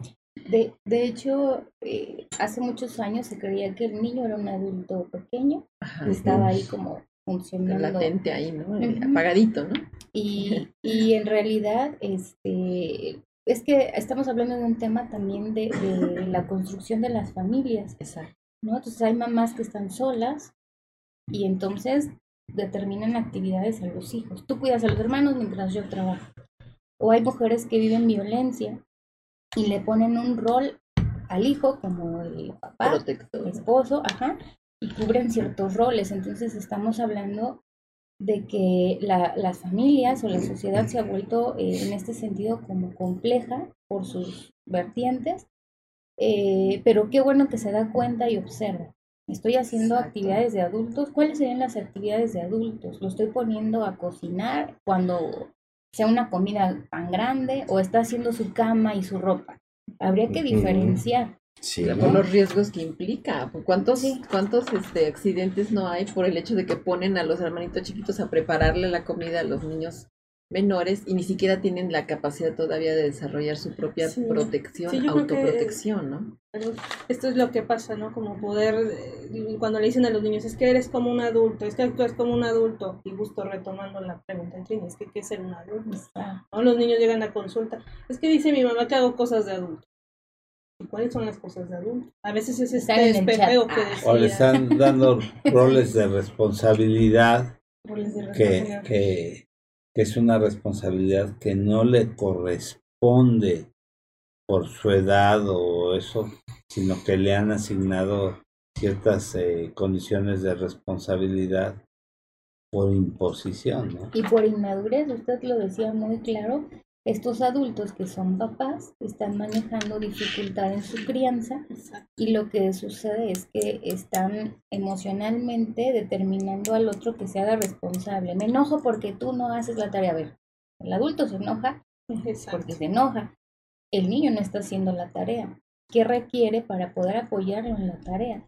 Hay adultos este, que hablan con los niños como al tú por tú, como adultos, como Vamos a hacer, y los niños se confunden, incluso hablan a los papás como, oye tú José, ven para acá, a ver, ¿no? Los están dotando de una construcción mental este, como emparentada, por eso yo les decía que las diferencias generacionales son importantísimas y básicas, porque nos respetamos, pero también nos acompañamos, ¿no? Entonces, si se está dando cuenta, yo le invitaría a reflexionar cuáles son las actividades de adulto que cree que le está dejando. Lo deja solo en su manejo de emociones, le pone a cuidar a otros hermanos pequeños, este, le implica hacer tareas que no van de acuerdo a su edad, porque eso sería importante diferenciarlo. Hay niños que dicen, esto es demasiado, tender su cama. Ay, no, no. no sabría qué No se trata de hacernos irresponsables. Pero habría que diferenciar porque hay papás que tienen mucha confusión en la crianza es que lo dejo hacer solo sus tareas y tiene 10. Está perfecto. Ya no necesitas estar pegado como cuando tenías cinco, por ejemplo. Entonces hay que diferenciar las etapas del desarrollo. Y el sentido de las responsabilidades, porque también un, un punto es que hay algo muy sutil, pero muy impactante, y es qué roles se le está dando al hijo, ¿no?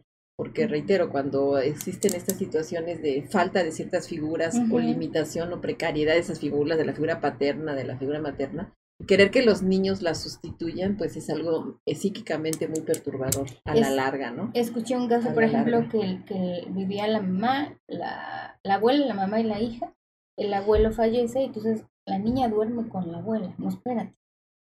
Aunque tengan un sillón chiquitito, que duerman en el sillón, porque no está supliendo al abuelo que ya no está dentro de la dinámica familiar. Entonces los papás, qué pena, tu abuelito está triste, se va a poner triste. Eso sí es darle una condición de adulto. Porque alguien pequeño se va a hacer cargo de la tristeza de, una abuela. Está muy fuerte. Eso sí. Hay una pregunta muy interesante. Dice, doctores, hablan mucho de la resiliencia. Pero ¿qué es? ¿Cómo se obtiene o se refuerza? ¿Con qué se come? ¿Cómo obtenerla para poder afrontar una realidad incierta y violenta? Gracias por su programa, Marco Antonio. Entonces, ¿qué es la resiliencia? la resiliencia sería como la, capacidad de adaptación ¿no? ante la adversidad, ante las situaciones de la vida. Y bueno, evidentemente que ojalá estuvieran en las pastillas, ¿no? Para que me recete el doctor. Una cada, una cada diario, ¿no? Pero no. La, la, resiliencia creo que va mucho de, de la familia, ¿no? las posibilidades que, que, nos brinda la familia para poder responder ante la adversidad.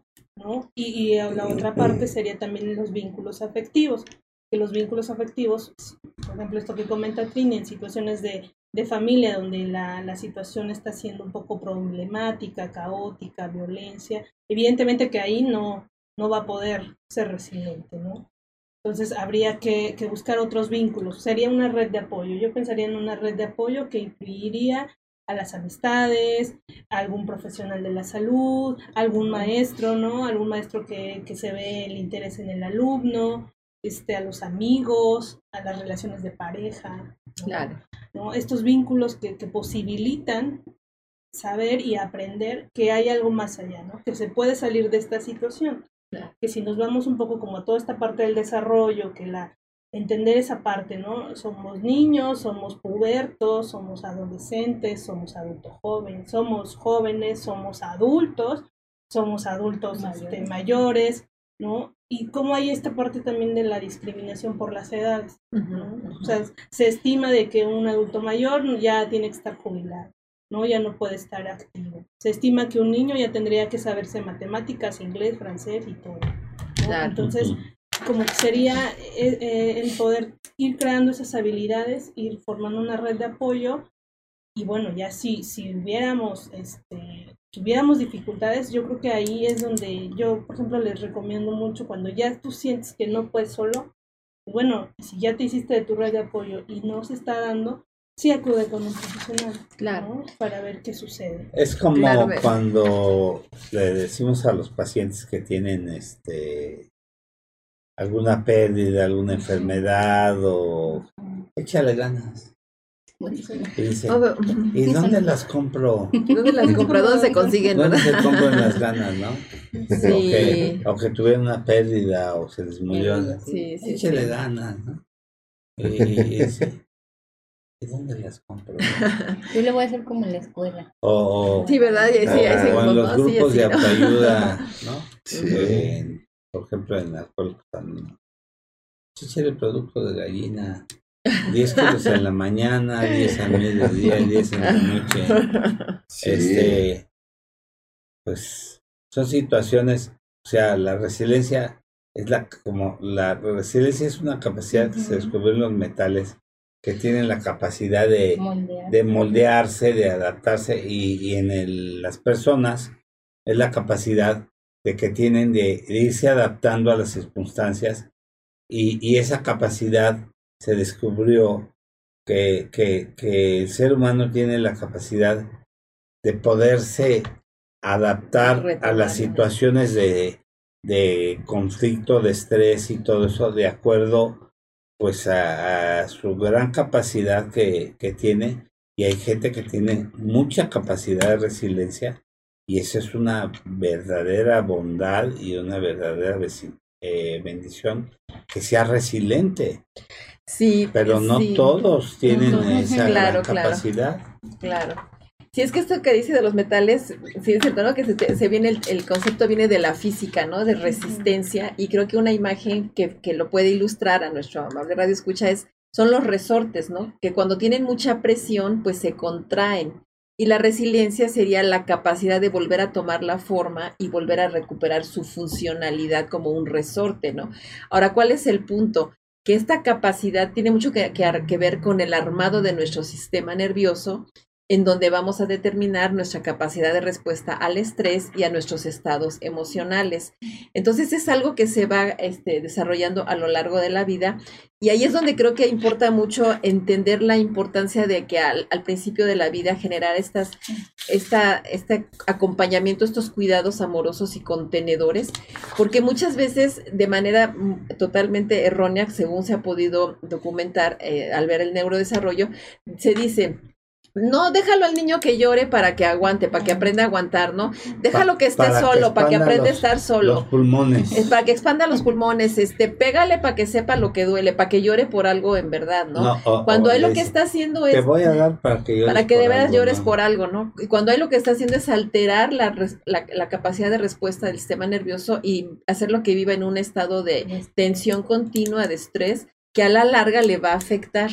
Entonces, cuando se hayan vivido ese tipo de modelos de crianza, etcétera, creo que sí vale la pena eh, tomar estos procesos terapéuticos para el tema del desarrollo de la resiliencia, pues entender que es algo en donde implica mucho la capacidad de regular nuestra, nuestra forma de respuesta, ¿no? Cómo nos sentimos, y entender que la adversidad es parte de la vida, pero que también estamos dotados de recursos para afrontarla y volver a recuperar este, nuestras, nuestras funcionalidad, aun cuando suframos eh, adversidades de, de, toda la naturaleza, ¿no? Que, que, que, nos acompañan en la vida, ¿no? Sí, justo, y yo quisiera agregar algo con eso, pero tampoco caer como en esta ser resilientes ante todo, ¿no? Porque hay una ¿cómo, sería? Como una tolerancia, positivismo una así, positivismo, una tolerancia al dolor, ¿no? O sea, en el mexicano se da mucho, ¿no? Masoquismo. Eh, incluso hay masoquismo en términos clínicos, pero el, tolerar el dolor, ¿no? El, tienes que aguantar, tienes que poder,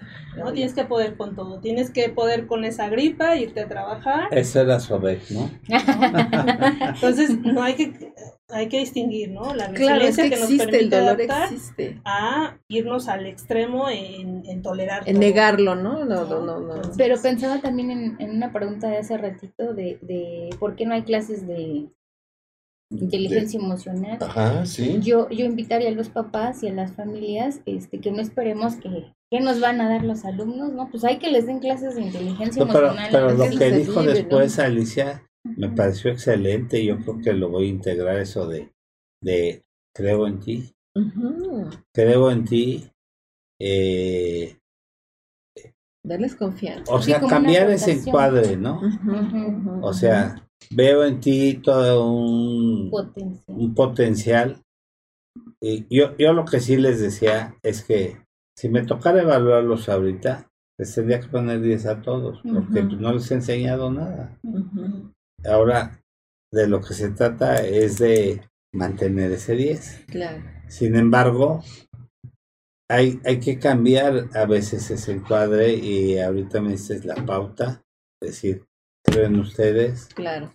Ayúdenme a seguir eh, esa pauta para que, para que seamos un equipo, para que seamos una integración y, formemos verdaderamente un vínculo de profesor con educandos, o sea, porque es una situación eh, de dualidad y, formativa, ¿no? Claro. Pero, también la incluirían los papás, por ejemplo. Claro. ¿No? Eh, por eso decía, en vez de esperar estas clases, lo que yo diría es poder este, darse tiempo de conocerse y entender que es un proceso de aprendizaje, ¿no? El papá puede decir, yo creo en mí, que voy a tolerar a este adolescente, este pequeño, incluso sus propios duelos, ¿no? Este, personales, para poder influir en el otro y que ambos caminen ese, como ese trayecto, ¿no? Yo creo que claro. eso es importante. Y, y, en los aspectos formativos también, este, o sea, tener esa confianza, brindárselas, dotarles de, de, de esta capacidad de decir, bueno, si yo puedo y creen en mí y este, desarrollo ese sentido de, de expectativa que cumplir, pero también saber decir cuándo no se están haciendo bien las cosas y cuándo aún no es suficiente. Pero ahí es donde hay otra también propuesta de una, en este caso de una psicóloga también estadounidense llamada Carol Dweck, que dice, no es lo mismo en, en los procesos educativos decirles a los niños, estás reprobado, que decirle, todavía no es suficiente, todavía falta, ¿no?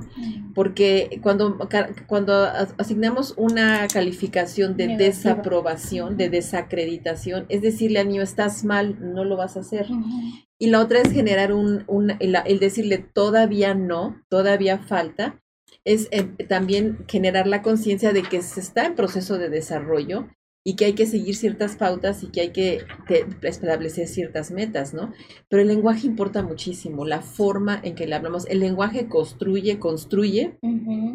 Genera buenos vínculos o los destruye. Puede generar también impactos muy negativos. Entonces yo les diría que, que también ser muy cuidadosos, eh, muy observantes de qué palabras utilizamos para comunicarnos con los demás y con nosotros mismos, uh -huh. porque también con nosotros sí. mismos luego estamos ahí muy... Eso también es parte uh -huh. de ser adulto, no tener estas autoexigencias, ser tolerantes y de, tener un discurso, discurso interno este más estimulante, ¿no? Más, más, eh, también con mayor compasión por uno mismo. Uh -huh. El tema de la compasión es un asunto que trabaja mucho en mindfulness, pero tiene mucho que ver con la respuesta uh -huh. que se tiene, ¿no? Que se puede lograr de para superar las Ok, mira, este pregunta que son varias, pero es la misma. Dice, doctores, ¿cuándo son las conferencias de las que hablan? ¿Cuándo son? ¿En dónde?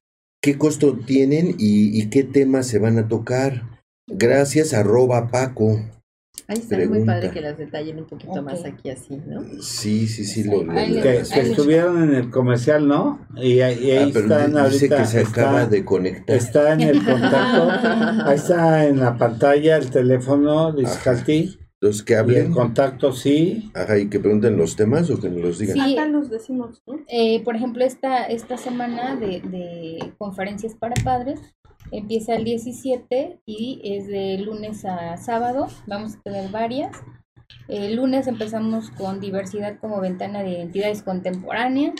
Ajá. ¿A qué horas empiezan? Ah, empezamos a la, el lunes 17 de octubre a las 7 y media por Zoom. ¿De la mañana? No, de la noche. De la, noche, de la noche. 7 okay. y media de la noche por sí, Zoom. ok. Eh, en iscalti.com está el link de registro. Para registrar. Vuelve a poner, está en la pantalla este el, el doceavo ciclo de conferencias Iscalti y está la página www.iscalti.com para que se puedan meter a la este, página. Pero sigue mencionando, por favor. Ah, ok. Y entonces este 17 de octubre vamos a tener el tema de explorar la diversidad como una ventana en las identidades contemporáneas impartido por, por la licenciada Blanca Sánchez. Y el, y el objetivo de esta conferencia es poder sensibilizar a los escuchas eh, sobre la importancia de la identidad diversas y todas estas cuestiones de género, sexo, preferencia sexual, identidad sexual. Entonces, si tuvieran ahí dudas o les intriga, les intriga este yeah. tema, sería conveniente que, que se animen, este, que se animen a, a, participar.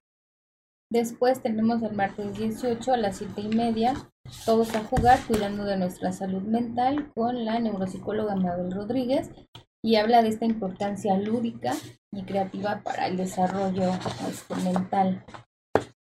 Y ya para el miércoles 19 de octubre a las 6 de la tarde eh, voy, a, empezar yo las conferencias con el tema enfermedad y salud, cómo lograr mi recuperación.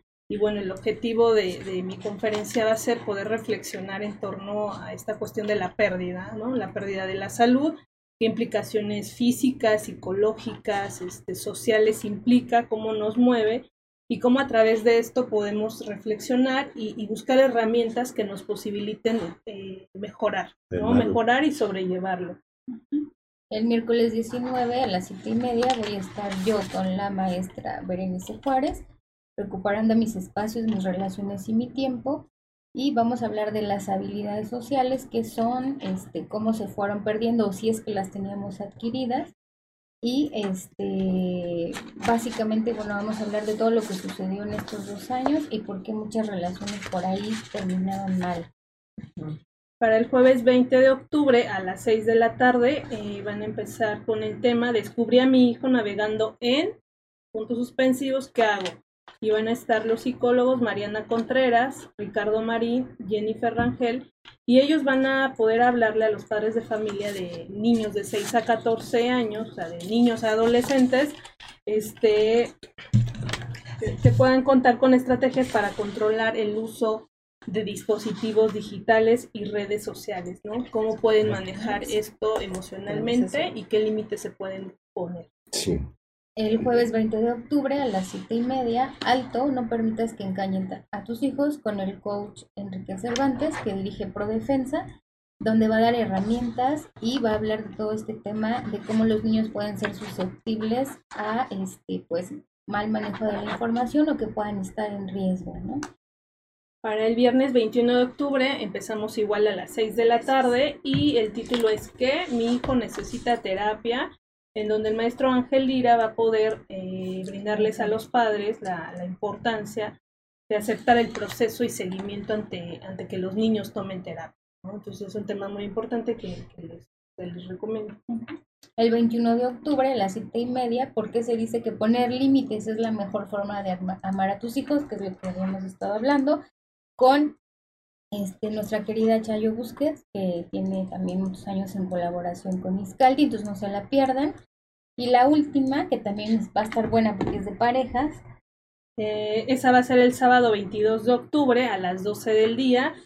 Este, el ponente Raúl, del doctor Raúl Miranda Arce, va a hablar de cómo cultivar estos pilares de la relación en pareja, el apoyo y la intimidad como van a ser fundamentales para dar paso a la clausura de, del evento a la una y media, todo esto el 22 de octubre.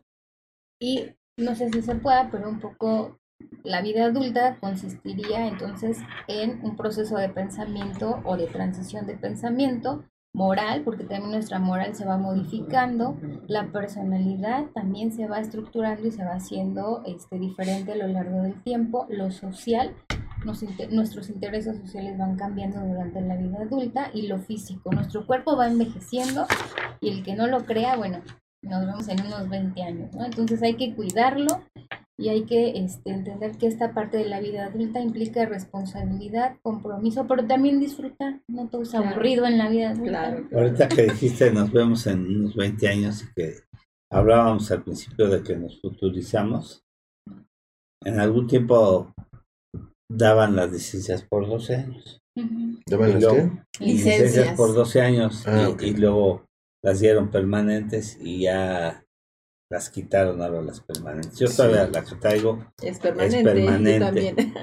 Entonces, este, pues la bata es mágica, ¿no? Pues fui con mi bata y, saqué mi licencia permanente este, por 12 años. Y entonces pedí hablar con el jefe de la oficina de licencia. Pásele, ¿no? y este, señor, es que acabo de sacar mi licencia por dos años. Sí, doctor, este, tuvo algún problema. No, no, es que ahora quiero que me los garantice. ¿No? Sí. pues sí. Pues sí, pues eh, entonces e, e, esa es la situación, que nos futurizamos, ¿no? Yo digo, saco mi licencia por 12 años, los voy a vivir, no los voy a vivir. De uno en uno. Saco, ahora, ya están dando pasaportes permanentes. Pero también eso es, eso es bonito, saber que, que la vida que está viviendo, no sabemos si sea pues mañana pasado, pero que tiene un proceso de, de disfrute, por ejemplo, de aquí a un año, de aquí a dos meses, de aquí a tres meses, porque si no perdemos también esta posibilidad. Este, yo les decía, pensemos, yo trabajé muchos años en discapacidad, en rehabilitación, que hoy no está la doctora Maru, nos hubiera podido también apoyar, pero no tenemos comprado esto, ¿no? Este, me decía, no te vas a casar con alguien que está enfermo, pues ¿Qué tal si lo atropellan y entonces? No, claro, y, la enfermedad puede ser muy diversa, ¿no? Pero tener este ánimo de, no ánimo así de optimista, pero sí esta capacidad de planear. Tengo un gran amigo de muchos años que, que fue el titular de, de, de este de Conacyt mm. y, y, siempre le enfermo y me habla ¿qué pasó? ¿qué tal enfermo? y siempre le digo en lugar de decirle por su nombre enfermo ¿qué pasó? y, ya me dice te habla el enfermo entonces este y, le, dice, bueno, ¿por qué me dice enfermo? Porque estás enfermo de tus emociones, ¿no? Y siempre está enfermo de sus emociones. Sí, y, y eso hay gente que, que lo vive ya como una cuestión natural y normal, ¿no? Estar en una situación de descompensación, de desequilibrio o de malestar. Y eso, no, no, no se queden así, visítenos en Iscalti, tenemos muchos terapeutas.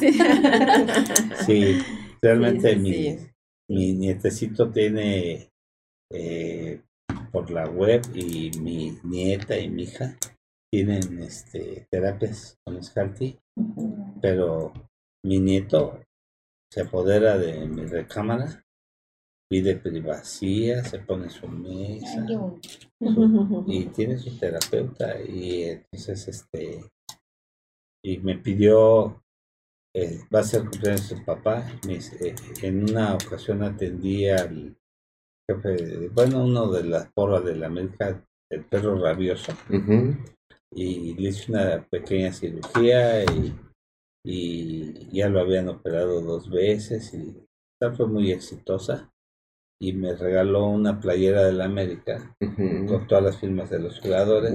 Pero mi nieta se la puso tantas veces que pues, ya la tuvieron que lavar. Y, se borró los pues Oye, pero, qué, desgracia. le dije, esas no se ponen, pues es para... pero él se la ponía tanto y me dice, abuelito, te quiero pedir un favor, y él me lo dijo. Es que va a ser el cumpleaños de mi papá. Ajá quiero que me, que me des una playera de la América. Firmada por todos los jugadores. Le dije, mira, lo que puedo hacer, este, porque además es muy agradecido, mi nieto, muy, muy lindo. Le dije, lo que puedo hacer es que puedo ir a Liverpool o mandar a tu mami y que te la compre. Porque además adora a su papá. Sí pero ya no he visto al, de la porra de la América, Ajá. de la porra libre, este, para sacarle las firmas, uy, pues va a estar bien difícil, ¿no? Pero, ¿qué tal si te la firmamos todos nosotros? y no, le dije, pero sí te puedo prometer que te compro la nueva camiseta para que se la des a tu papá y ayer un laboratorio nos regaló dos pases para el cine y dos pases para el cine. y te los voy a vender bien baratos. Y puso su cara así. Y, y mi hijo, el que vive en Estados Unidos, este era así de pucheros. Y le dije, ay, Iván. Y, y ya iba yo. Le dije, no, no, no. Ya te voy a decir, Iván. Pero creo que el hijo este, que vive en Estados Unidos si hubiera sido este tu hijo, no se hubiera parecido tanto como, como el nieto, pero le dije, cuenta con la playera para el nieto. Sí.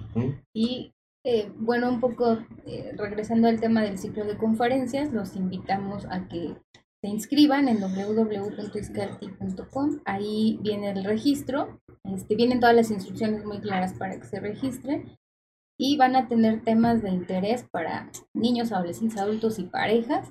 Para que no se lo pierdan, es gratuito va a ser del 17 de octubre al 23, 22, perdón, que es sábado de, octubre. Ah, de octubre. O sea que ya es en una porque el 23, se cortan el 22 porque dicen que el 23 es día del médico, entonces sí, que, cortan el 22. Sí, cierto. Y, y, voy a hacer un comercial, en Iscaldi tenemos un lema que es eh, la salud mental es una inversión de vida. Y los invitamos a que lo, lo, lo adquieran esta, esta frase porque todo lo que ustedes compran se devalúa, pero la salud mental una vez trabajada se adquiere hasta que uno se baja. Así que anímense, ¿no? Autorícense en ir a terapia.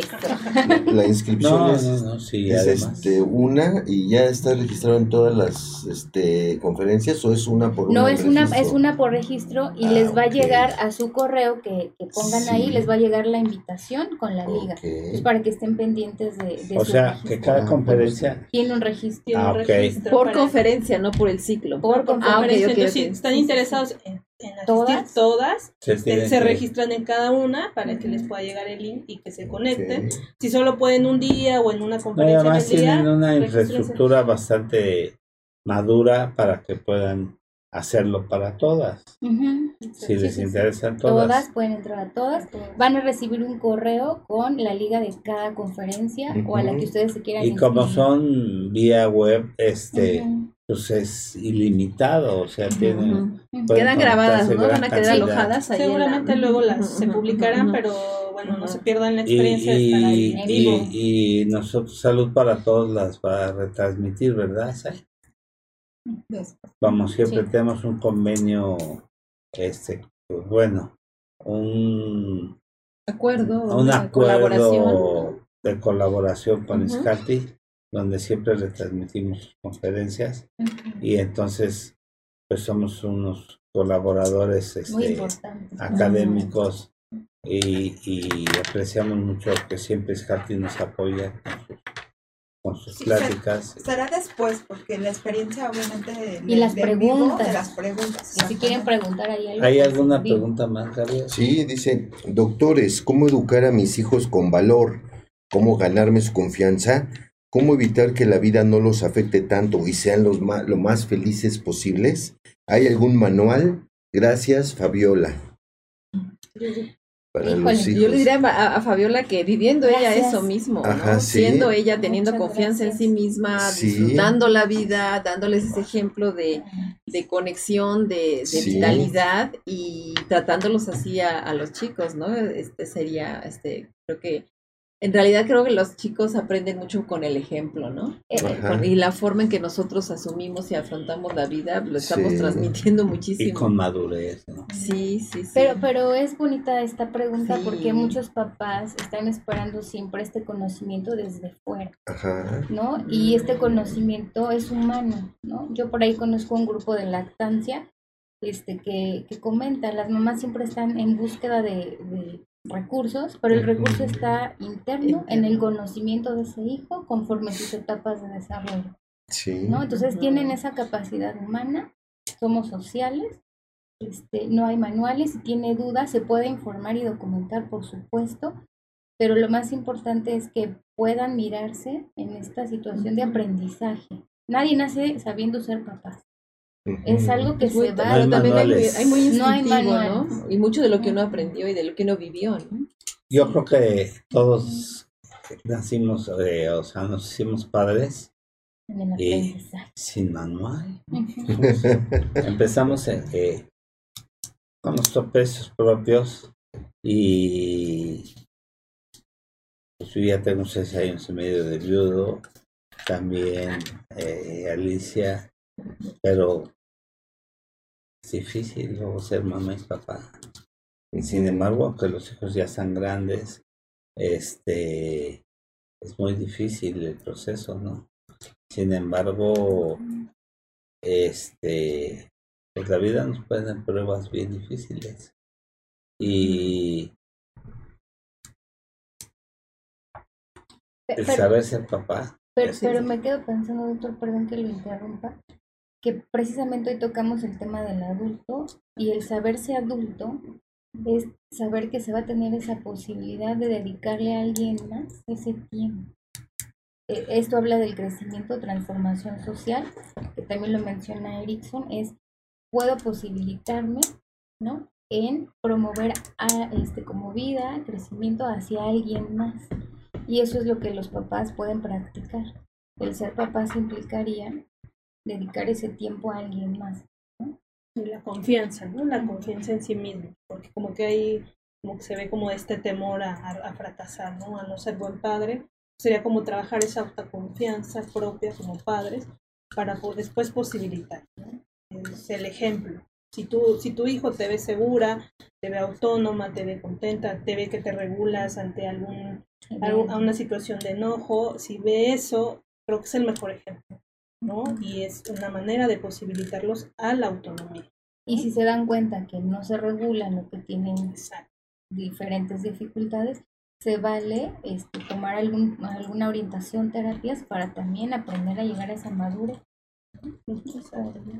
Ya no hay más preguntas. No, son repetidas. Eh, no sé si quieran dar alguna conclusión, Alicia. Sí, aquí quisiera leer el mensaje de, de, Margarita Lira, una querida prima que dice, buenos días, felicidades a todos, realmente es una etapa complicada, nadie nacimos sabiendo ser padres, pero hay que dar lo mejor de nosotros para crear un buen ser humano.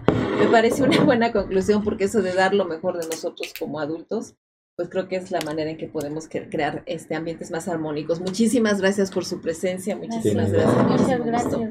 ¿Algún eh, sí, yo, yo bueno, me gustaría complementar que la parte adulta no solo es la paternidad este, o la maternidad, sino también es la capacidad de sentirnos vivos, contentos con lo que hacemos y como tramitar ese paso del tiempo. Hay gente que se preocupa por los rasgos físicos que van cambiando, pues tenemos que cambiar, ¿no? Nos tenemos que ver arrugaditos, tenemos que ver este, nada más cuidando la salud y la parte de la agresividad. Creo que con esos dos este, cuidados podemos ir avanzando, pero la vida adulta nos va a implicar cambios, transición y además entender que puede derivarse en un amor este, de pareja, en un amor hacia los hijos, en un amor hacia el trabajo. Y vuelvo a repetir lo que decía Freud, ¿no? Ser un adulto es amar y trabajar. Amar y trabajar. Ok. Porque no estamos Trabajar con amor. Estamos descompensados, ¿no? sí, sí, sí. Eh, voy yo agradecer la invitación, eh, la charla aquí con, los doctores, con Tini.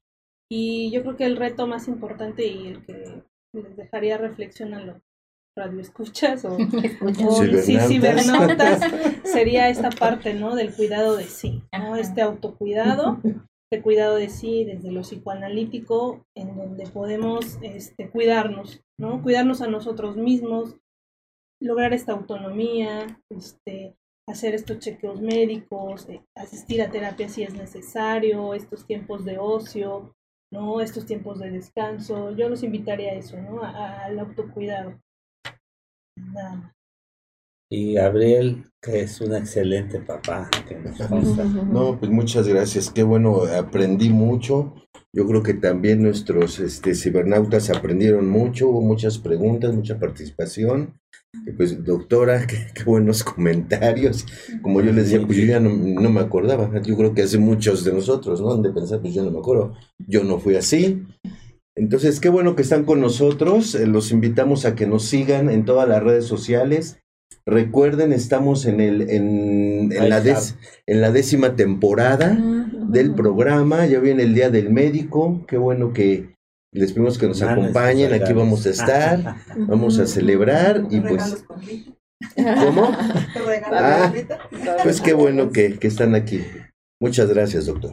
Pues no nos queda más que agradecer a todos los escuchas, a mis compañeros de transmisión, a la doctora Alicia Ortiz, al doctor Gabriel Rojas, a la licenciada Trinidad Razo, también a la licenciada Patricia Nava Alejo, y a nuestra producción, a Sai, Alex, a Rita y Anin, que están atrás de, de toda la producción y a toda la gente que nos escucha. Que tengan un feliz día y una mejor semana. Muchas gracias. Muchas gracias, muchas gracias por su presencia y muchas gracias, a ustedes también. Muchas gracias. Gracias, doctor. Hola, ¿qué tal? Soy el doctor Ernesto Santillán, conductor del programa Salud para Todos. Dale like a esa campanita y por favor síguenos en Instagram, Facebook, Spotify, iTunes, YouTube, el programa número uno de temas médicos día a día. Saludos.